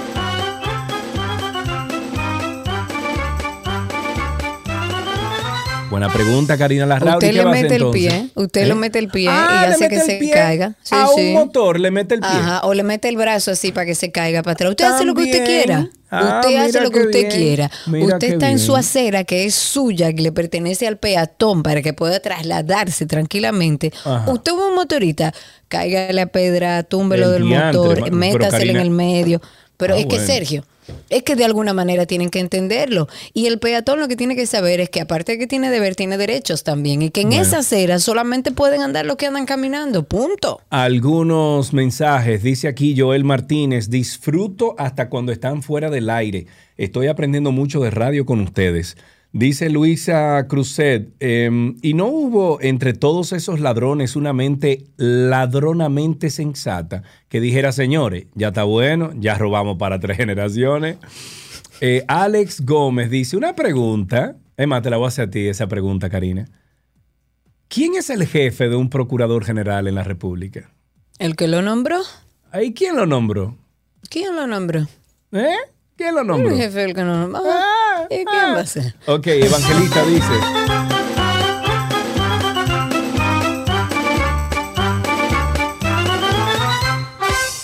Bien, me voy con la llamada primero y luego nos pasamos al Twitter Spaces. Aquí tenemos a Luisa. Buenas tardes. Buenas tardes, mis queridos. Salud para todos. Hola Luisa, Gracias. salud para el- ti también. Cuéntanos. Gracias. En eso último que tú dijiste, cabe mucho. Yo no sé nada. Yo no sé mucho.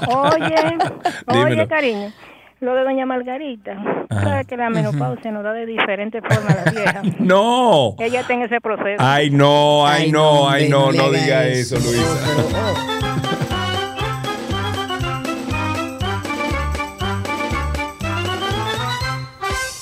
Me voy con mis amigos de Twitter Spaces. Ahí te vi, Manuel. Adelante, Dani. Cuéntame. Dani, habilita tu micrófono para que te escuchemos. Cuéntanos. Estamos en tránsito y circo. Aquí estamos. Buenas tardes. Hola, Eh, bienvenido. Gracias.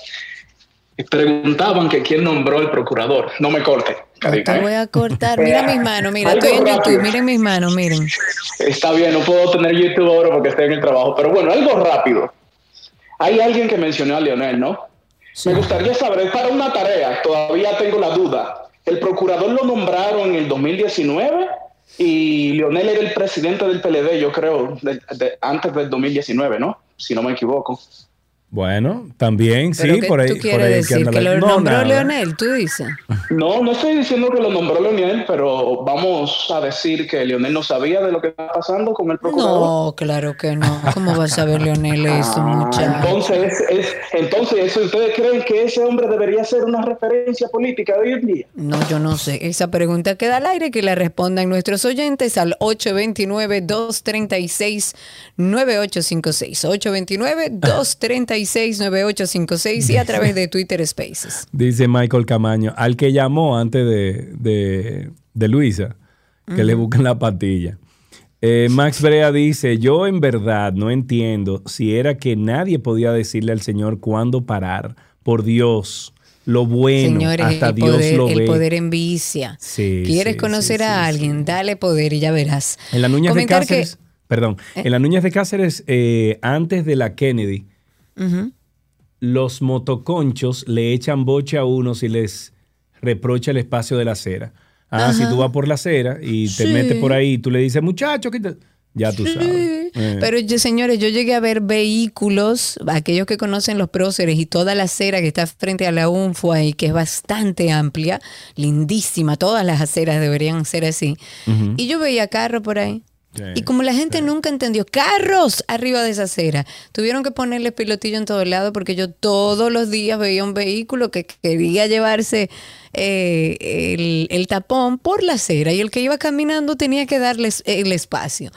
Oh, qué barbaridad. 829-236-9856. El vicepresidente ejecutivo de las eh, empresas distribuidoras de electricidad, además secretario del Consejo Unificado de las Empresas Distribuidoras de Electricidad, Andrés Astacio, ha dicho que con el pacto eléctrico se busca dar calidad y sostenibilidad al sistema. Él dijo que se trata de un lamentable ejercicio de oportunismo y de irresponsabilidad.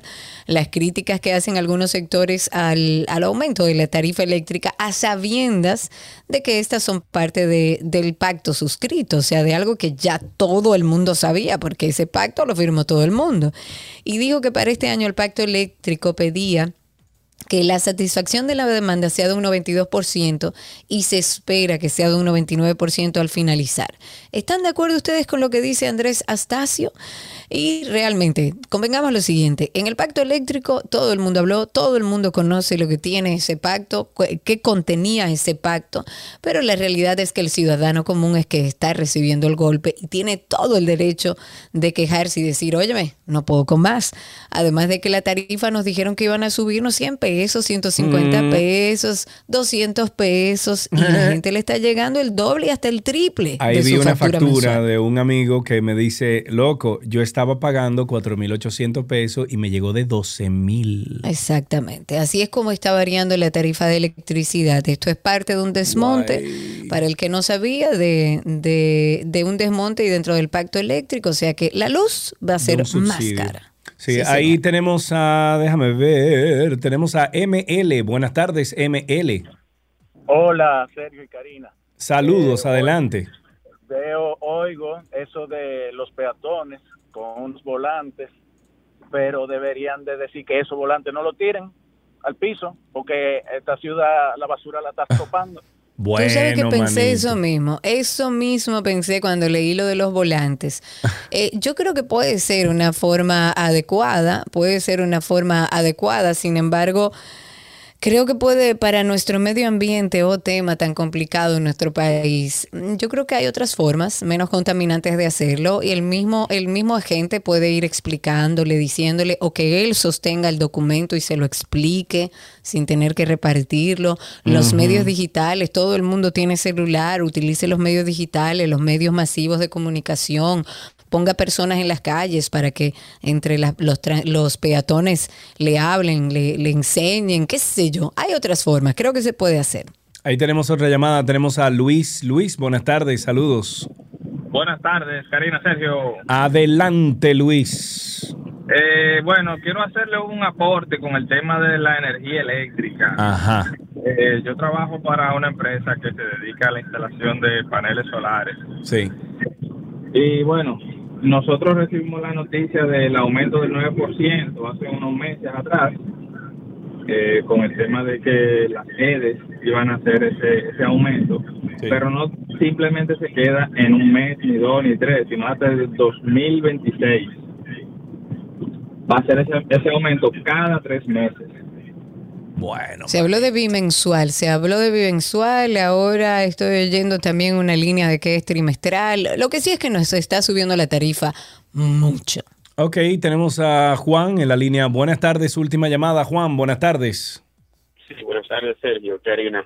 Adelante, Oye, mi querido. Yo quisiera recomendarle a las autoridades, ahora que ellos quieren diseñar un plan de educación a los peatones, que usen parte de ese dinero que le pagan a los a los periodistas, a los comunicadores bocina, que diseñen una campaña de educación ciudadana eficiente con una con, con- con profesionales que sepan de eso y de repente Claro. eso eh, es una utilidad que dan al dinero que ellos pagan. Sí, Mira, muy buena idea. una Sí, idea. claro. O los mismos medios que ellos colocan publicidad del gobierno, no necesariamente periodistas comprados, sino los mismos medios, utilizar los medios masivos para también educar, claro, y generar planes de educación y me parece genial. Mira, ahí tenemos un comentario de Ana Cecilia Anderson a través de YouTube que dice, nosotros estábamos pagando 10 mil y pico y llegó de 18 mil. Que no son ciento y pico de pesos, ¿no? Tú te salvaste con tus paneles solares, ¿eh? Yo estoy con mis paneles. Lo triste es que primero no todo el mundo puede ponerlo y el que puede le están poniendo muchas trabas. Sí, claro. Aquí en la zona donde yo vivo conozco ya varias personas que han ido a solicitarlo para poner su contador y todo y poner sus paneles y le dicen que no, que ya por la zona no se puede ya poner más paneles. se llenó el, ¿cómo que se llama? La capacidad. Eh, Exacto. McGregor Montaz dice a través de YouTube, Sergio, una pregunta. Binader tiene más de dos años en el poder y su supuestamente no se está robando en este gobierno. Entonces, ¿dónde está el dinero del presupuesto y debería de verse o notar dónde se invierte? Eh, bueno, eso es una pregunta que nos hacemos muchos. Y finalmente, Chris dice, horriblemente apaga dos cosas y con austeridad. Apaga dos cosas y con austeridad. O sea, que me imagino que ahorres la luz, a ver qué tal te va. Gracias por escribir. Voy a finalizar con Dani, que lo tengo a través de Spaces, que ya había hablado con nosotros, tiró algo y se fue. Dani, cuéntanos, cerramos contigo tránsito y circo. Ok, no, era algo rápido, que hagan como hacen en los países modernos, ¿no? Que a los peatones le pongan su multita. De hecho, tengo, a mí me pasó algo estando en Galicia con unos amigos de RD y cruzamos la calle corriendo. Y se nos acerca un español y dicen, pues ustedes son dominicanos. Y le decimos sí, y le preguntamos por qué. Dice, bueno, que eso es algo normal en ustedes siempre, cruzar la calle corriendo aunque no venga vehículo. bueno, porque es que uno anda corriendo porque eh, aquí, so- aquí se meten donde sea y como sea, con semáforos, sin semáforos. Y sí, tengo entendido, que me corrijan si no, pero tengo entendido que está contemplado que se le pueda poner multas a los peatones también. Tengo entendido que es así. Y si es así, lo contempla la ley, deberían empezar a hacerlo para que aprendan, porque yo creo mucho en el sistema de consecuencias. Ojalá y alguien te oiga. Mientras tanto, hasta aquí terminamos con tránsito y circo.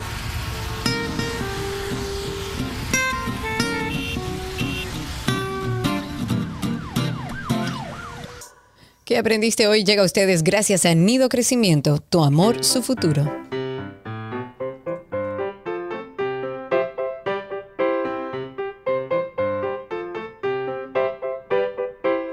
Suena una vez más la cancioncita, el opening, la puerta que le dice a nuestros niños que estamos aquí esperando sus llamadas y tenemos en la línea a Valerio. Hola Valerio, ¿cómo estás? Bien, Qué bueno Valeria, ¿qué edad, qué- qué edad tú tienes Valerio? siete. Siete años, muy bien, estás de vacaciones, por supuesto que sí. ¿Verdad? Campamento, en verdad. Ah, bueno, muy bueno, estás de vacaciones, pero estás en un campamento y cuéntame un poquito del campamento. ¿Qué has hecho hasta ahora? En mi primer día, yo lo único que hice hoy son dos actividades. Eh, jugamos españolito. Español. ¿Y qué es luego español? acostamos. Ey, ey, ey, Espérate, ey, ey, espérate. espérate ¿El un momentico. pañuelito ¿Y o el pañuelito? ¿Cómo se llamaba el juego? ¿Españolito o el pañuelito? Españolito. ¿Y cómo se juega eso? Co- Tú agarras un paño, dos equipos que sean par, y uno, y, y tú le pones número a cada uno, y dicen el número, y, y el número que de cada equipo tiene que ir. Tiene que salir Ah, corriendo. si El que primero si llegue se gana. Pero si lo topan, Ajá. antes de que llegue a su equipo, lo tiene que devolver. No tiene punto nadie. Oh, mira, qué interesante. Ok. ¿Y, y, y, y dónde está ese campamento? ¿Vas todos los días, es? Ah, sí. ¿Y te gusta? Y te digo dónde está. Dime dónde está. ¿Dónde está? El, el jardín japonés. Es en el jardín Qué botánico. divertido, Ah, qué mira, qué divertido, en un lugar tan hermoso. Pues muchísimas gracias por llamar. Aquí tenemos regalitos para ti, a menos que tengas un chiste. ¿Tienes un chiste? Mm. Ah, sí, sí, sí, tiene sí, uno. A ver, adelante. compártelo. ¿Por qué la caja fue al gimnasio? ¿Por qué la caja fue al gimnasio? Para ponerse fuerte. No, para hacerse caja fuerte. Muy bien, muchísimas gracias por llamar. Aquí tenemos regalitos para ti. ¿En qué aprendiste hoy?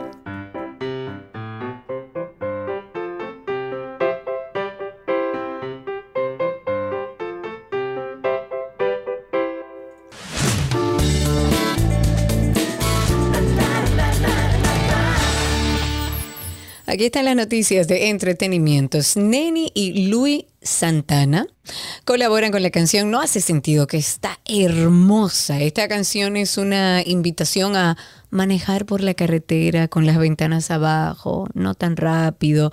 Este fue un tema escrito en el año 2019, pero no fue hasta, bueno, recientemente que los artistas como que se alinearon para darle forma al verano de los amantes de la música local. No hace sentido fue escrito por Sneni y Lois Santana, producido junto a Jan Rojas, que ha colaborado con ambos artistas en producciones pasadas. El sencillo viene acompañado también con un video que nos muestra la belleza, señores, de Ocoa. Los más hermosos atardeceres están en Ocoa, uno de los destinos para mí más hermosos de nuestro país. Escuchen.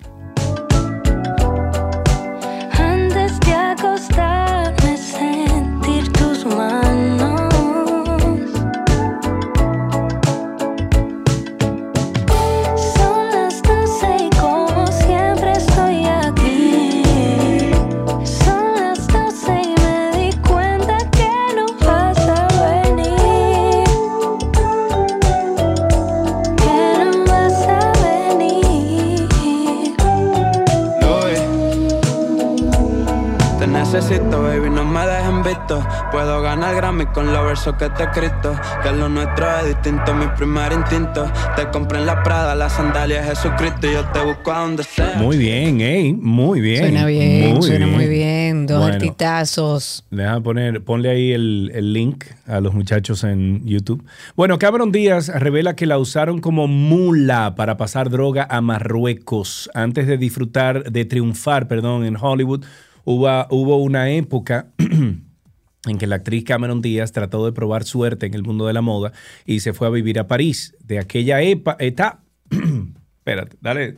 dale. Eh, ok, ok, tómate tu tiempo, todo, sé tranquilo. De la aquella garganta. etapa, la intérprete ha revelado ahora una curiosa anécdota y es que fue utilizada como mula para llevar droga a Marruecos. Estuve allí un año completo y no trabajé un día, ha recordado sobre aquel momento. Poco después, la actriz matizaba sus palabras haciendo la siguiente confesión. Conseguí un trabajo, pero realmente creo que era como mula para transportar drogas a Marruecos, lo juro por Dios. Eso dijo. Los hechos ocurrieron a principios de los años 90, ha contado días cuando la normativa de seguridad en los aeropuertos era mucho más eh, laxa, más, más relajada que la que hay hoy en día. ¿Y cómo ella dice que ella cree que la usaron como mula? Porque ella supuestamente no sabía. Mm, ok.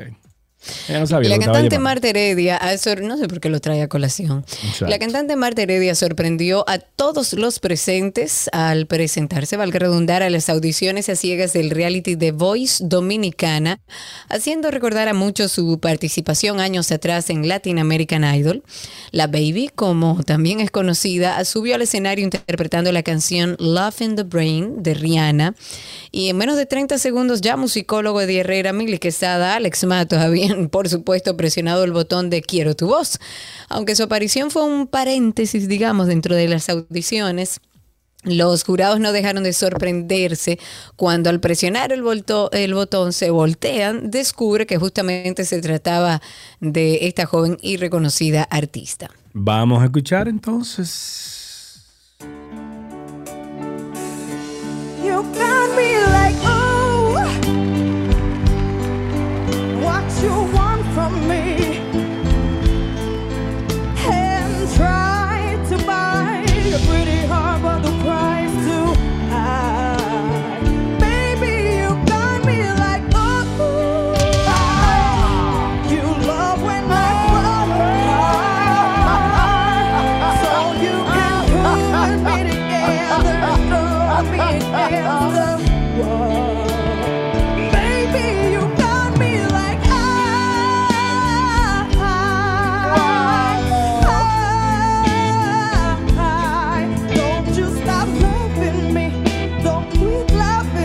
La Martita, caramba, Martita. Heredia. En otra Eso noticia tenemos que el animador Frederick Martínez, Frederick Martínez el Pachá, pese a que saludó la decisión de Roberto Ángel Salcedo de salir a la calle, criticó que sea en estos momentos y no antes que el productor y director de cine haya salido a las comunidades. Ese tiene 30 años en la televisión y no le ha dado un plato de comida a nadie.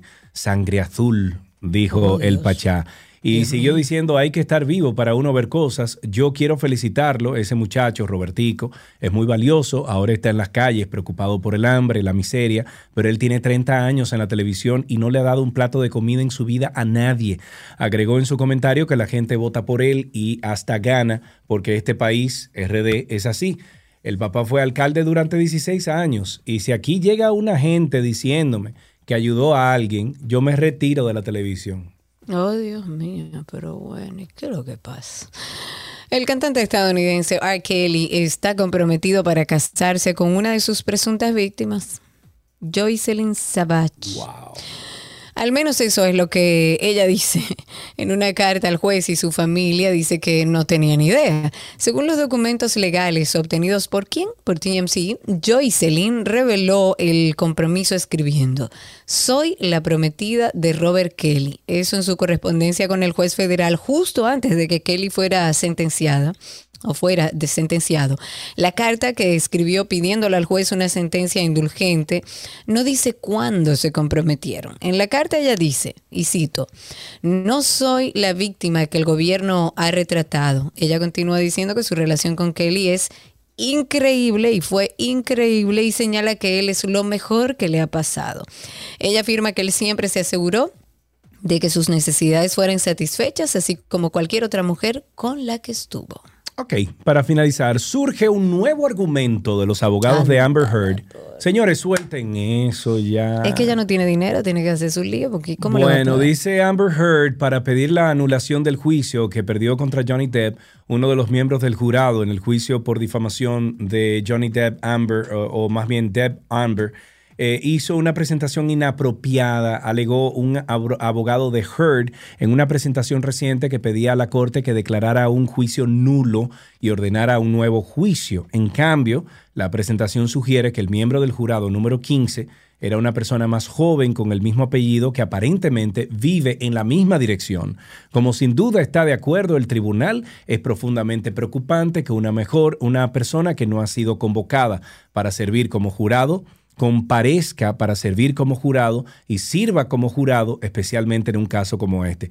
Eso dice la presentación. ¿Y entonces qué pasa? ¿Se anula? ¿Hay que hacer juicio otra vez? En este caso, creo que tienen un punto legal. Un punto. No, por eso te digo, en este caso es un punto técnico, digamos, o sea, Ah, no puede... bueno, técnico no legal. puede una persona que se supone que iba a ser juez decirle a otra vez tú y cubrir, o sea, eso no puede suceder. ¿Qué pasa ahí? ¿Qué te digo, Karina? Nuestros amigos abogados que digan, porque No la verdad es que eso de los del jurado en Estados Unidos a mí me da miedo. Es otra cosa. Pero si alguien sabe y nos puede, nos puede dar una idea de qué pasa en una situación técnica como esta, donde supuestamente era un jurado que no era, que era más joven, que no era más, eh, más viejo, no sé. Si ustedes saben, eh, compártanlo a través de nuestras redes. Y recordarles que todos los viernes eh, posteamos un nuevo episodio cargamos un nuevo episodio en nuestro podcast Karina y Sergio After Dark. Ustedes escucharon el más reciente donde hablábamos de codependencia. Hay mucha gente que nos ha escrito en relación a ese episodio en particular sobre codependencia. Y el último tratamos de generar a propósito de que nos solicitaron también las diferencias entre un sociópata y un psicópata. Ese es el nuevo episodio que tenemos ahí habilitado y que ustedes pueden escuchar. After Dark. Los términos psicópata o sociópata se suelen usar indistintamente para referirse a personas que se alejan de las normas sociales y que actúan en muchas ocasiones sin escrúpulos, sin moralidad. ¿Es lo mismo un psicópata que un sociópata? En la sociopatía el problema es que a pesar de que faltan empatía y quieren romper las reglas sociales, ellos no le importa hacerlo a pesar de las consecuencias. En cambio el psicópata, la forma de organizar, la forma de poderse es mucho más adecuada en correlación al psicópata porque tiene mucho más control de sus acciones que el sociópata, pero quiere conseguir el mismo objetivo. Así es, las personas sociópatas y psicópatas comparten algunos rasgos, algunas conductas, pero son dos trastornos de la personalidad totalmente diferentes y es por esto que quisimos hacer un episodio para hacer las distinciones. Karina y Sergio. After Dark. Nos pueden buscar en todas las plataformas de podcast como Karina Larrauri o Sergio Carlo y también en Google como Karina Larrauri Podcast o Sergio Carlo Podcast. Hasta aquí entonces estas noticias del entretenimiento.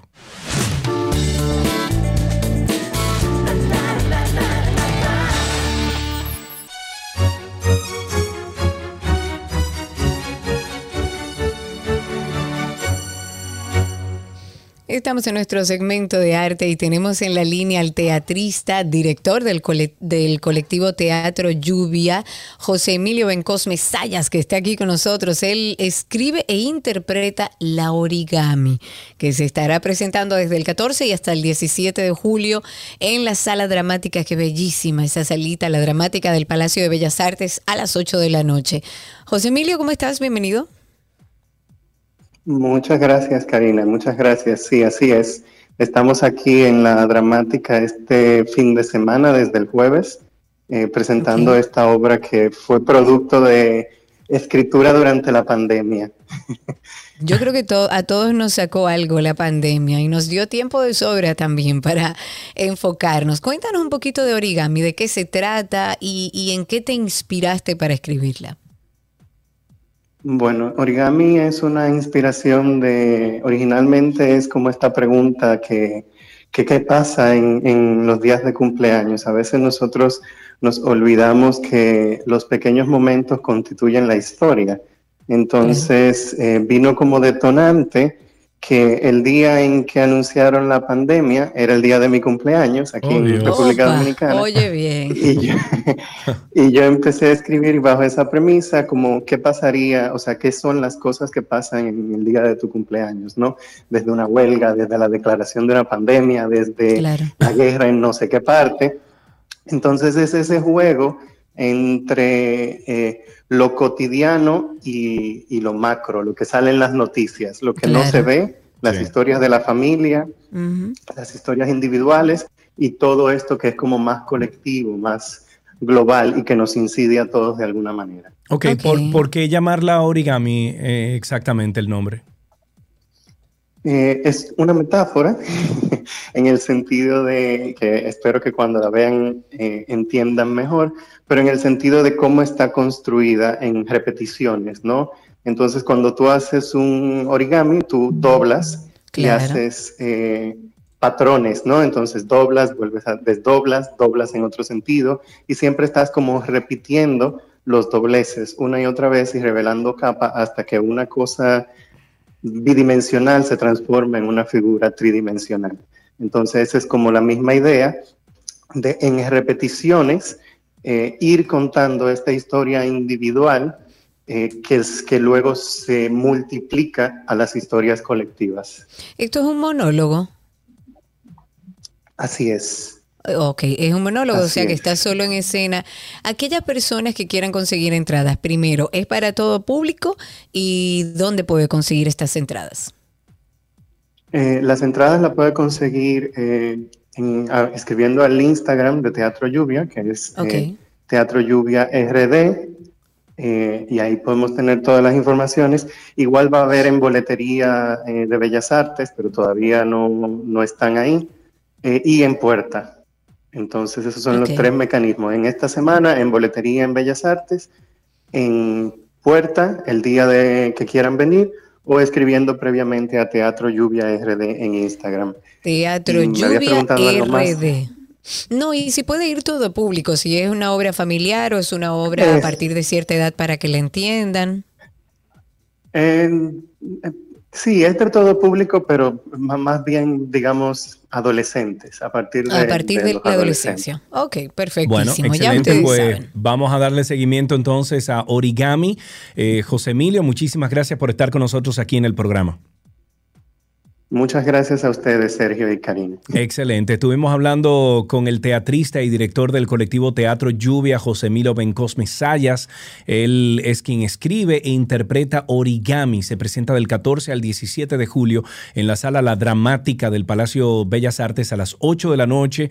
Recuerden ustedes que las boletas, un costo de 800 pesos por personas, eh, pueden ser adquiridas en la puerta del teatro o vía transferencia bancaria en las cuentas que, bueno, vamos a poner a través de redes sociales para que ustedes A través puedan de Teatro Lluvia RD, Sí. por ahí tienen toda la información y va a ser muchísimo más fácil. Muy bien. Hasta aquí, arte en 12 y 2.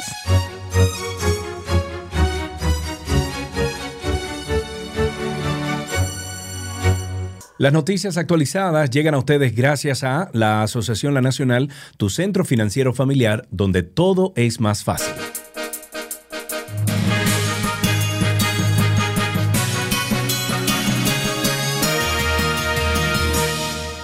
Aquí están la notici- las noticias. La vicepresidenta Raquel Peña ha asegurado que el gobierno está muy claro y que no se va a desenfocar, y esto en respuesta a las críticas del expresidente Leonel Fernández, quien dijo, como ustedes saben, como ya comentamos el domingo, que esta administración no va a poder resolver la crisis económica porque no la reconoce.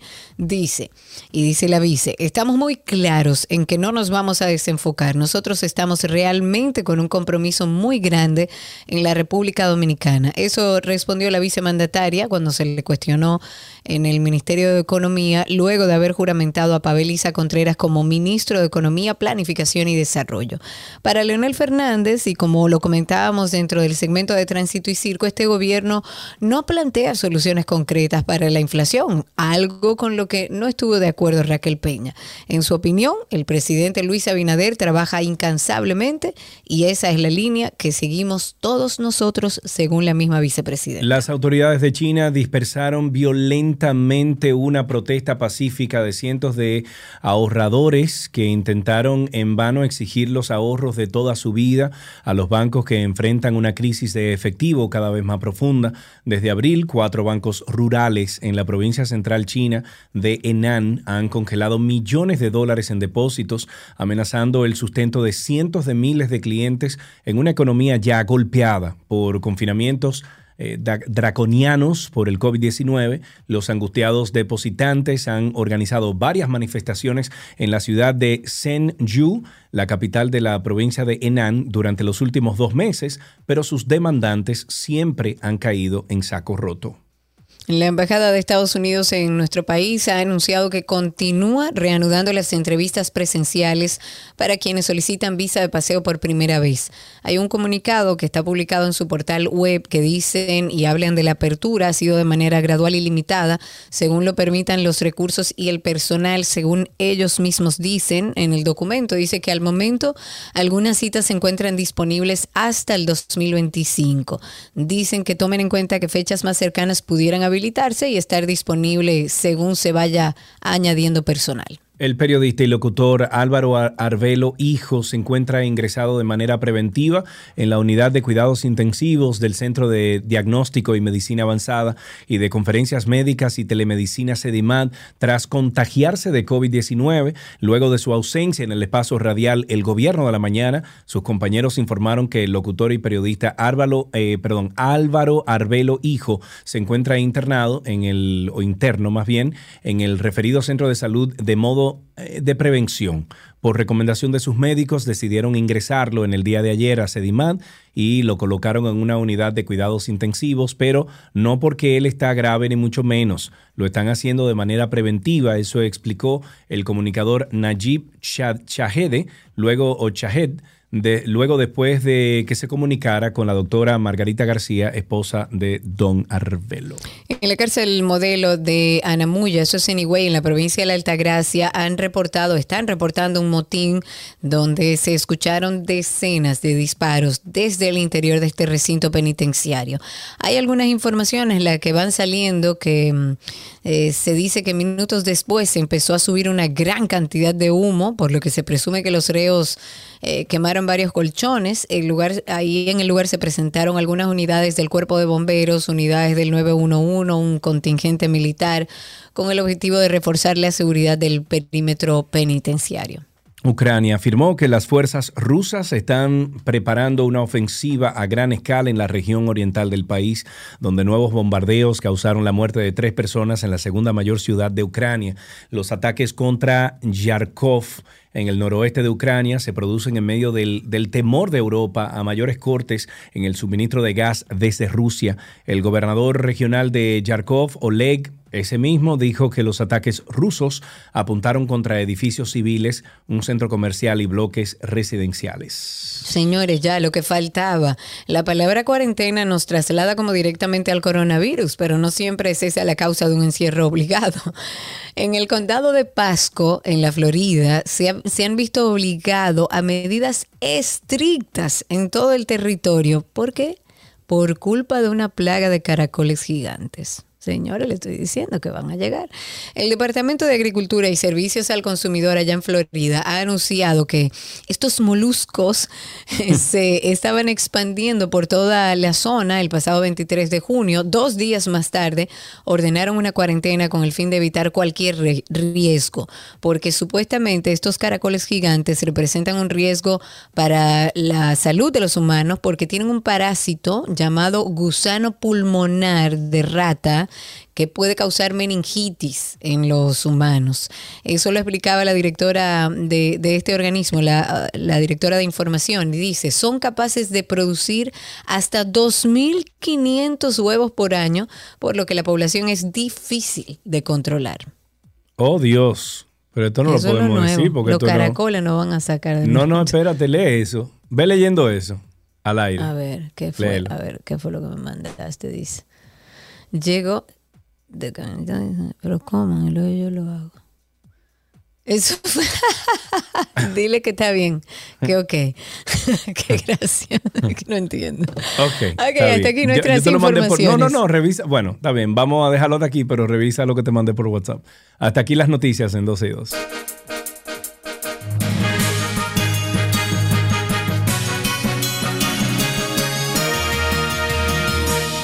Las noticias actualizadas llegaron a ustedes gracias a la Asociación La Nacional, tu centro financiero familiar, donde todo es más fácil. Leíste el chisme.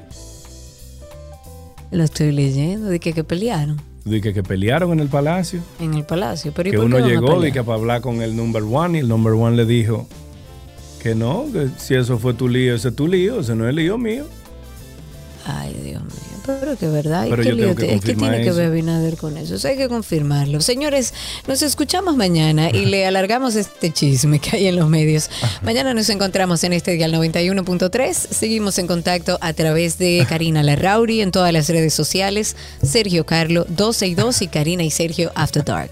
Imposible No que el presidente haya dicho eso en voz alta. No, no creo. Imposible. No, Adiós, señores.